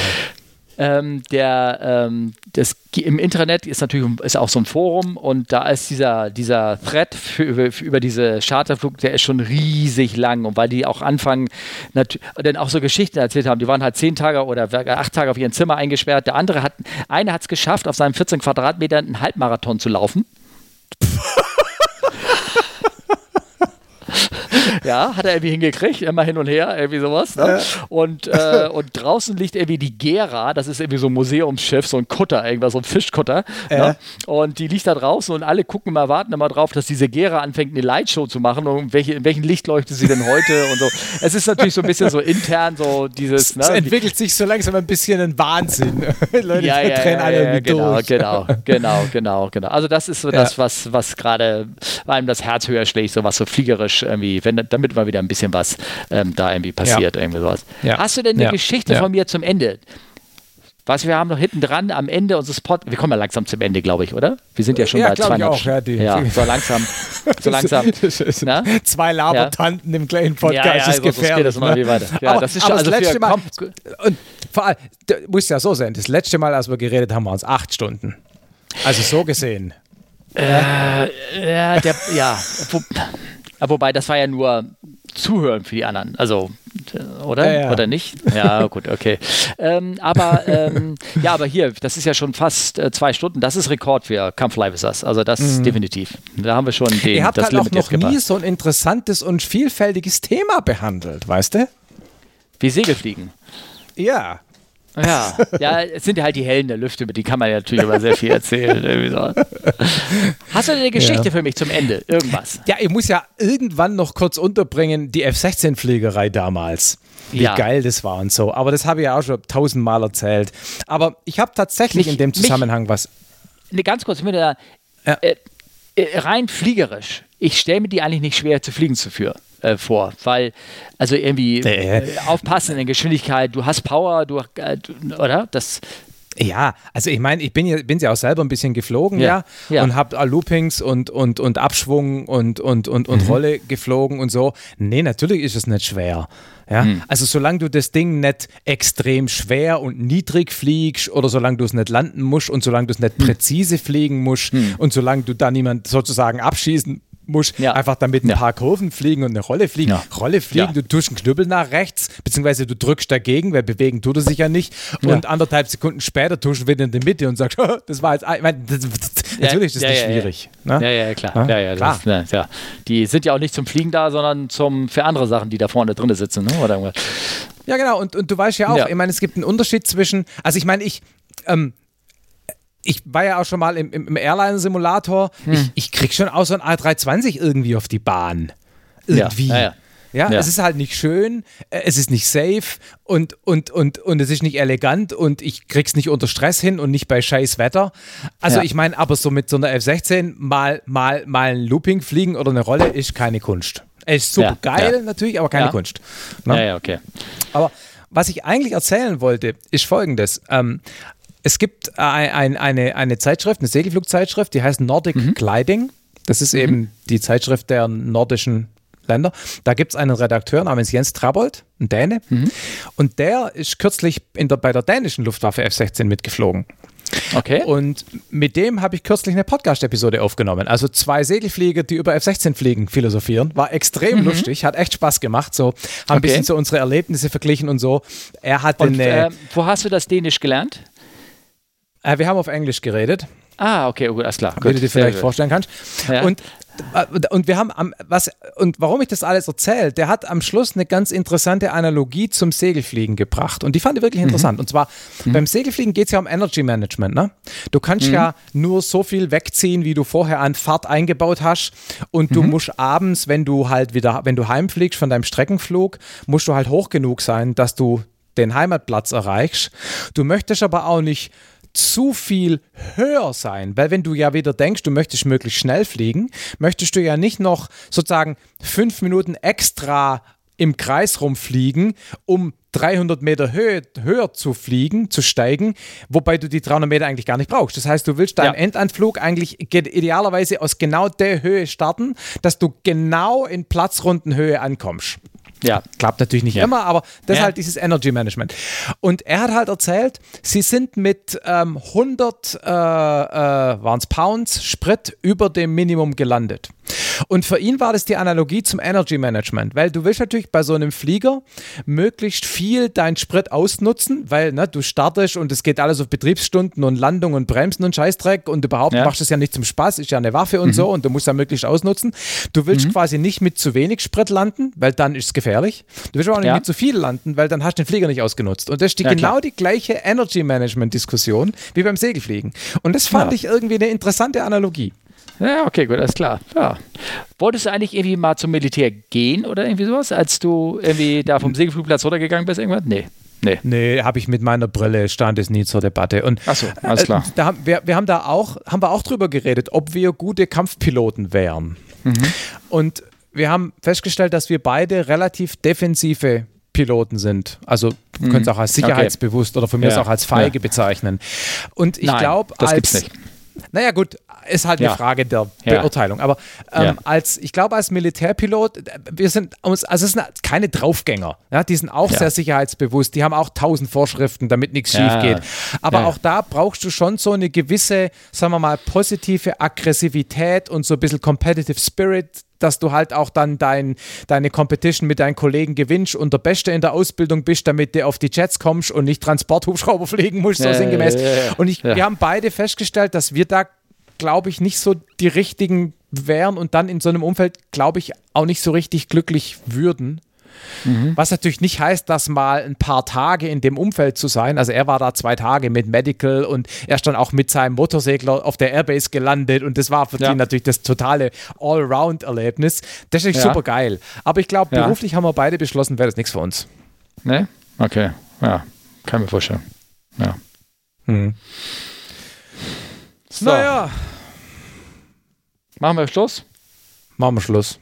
Machen wir Schluss. Machen wir Schluss. Danke, danke, cool. Dankeschön für die Einladung. Hat äh, Spaß gemacht. Das hat doch, das war ja gegenseitig irgendwie sozusagen. Mir auch. Ähm, keine Ahnung, vielleicht unterhalten wir uns nächstes Mal über was anderes, ne? Oder wenn irgendwie, irgendwie die Gelegenheit sich wieder ergibt. Ne? Zum, zum Segelfliegen gibt es jetzt nicht mehr viel zu sagen, was nee, wir dir zurzeit schon haben. Genau. Ne? Ja, liebe Leute, ich hoffe, euch hat diese Folge äh, gefallen. Ihr wisst ja, wo, wo ihr Feedback hinterlassen könnt. Auf unserer Webseite kann man das toll. Man kann mir auch eine E-Mail schreiben, fragen at äh, oder fragt CFU Instagram. Fox, Whisky, Uniform. Whisky Uniform. Ja, ist ganz schwierig genau. auszusprechen.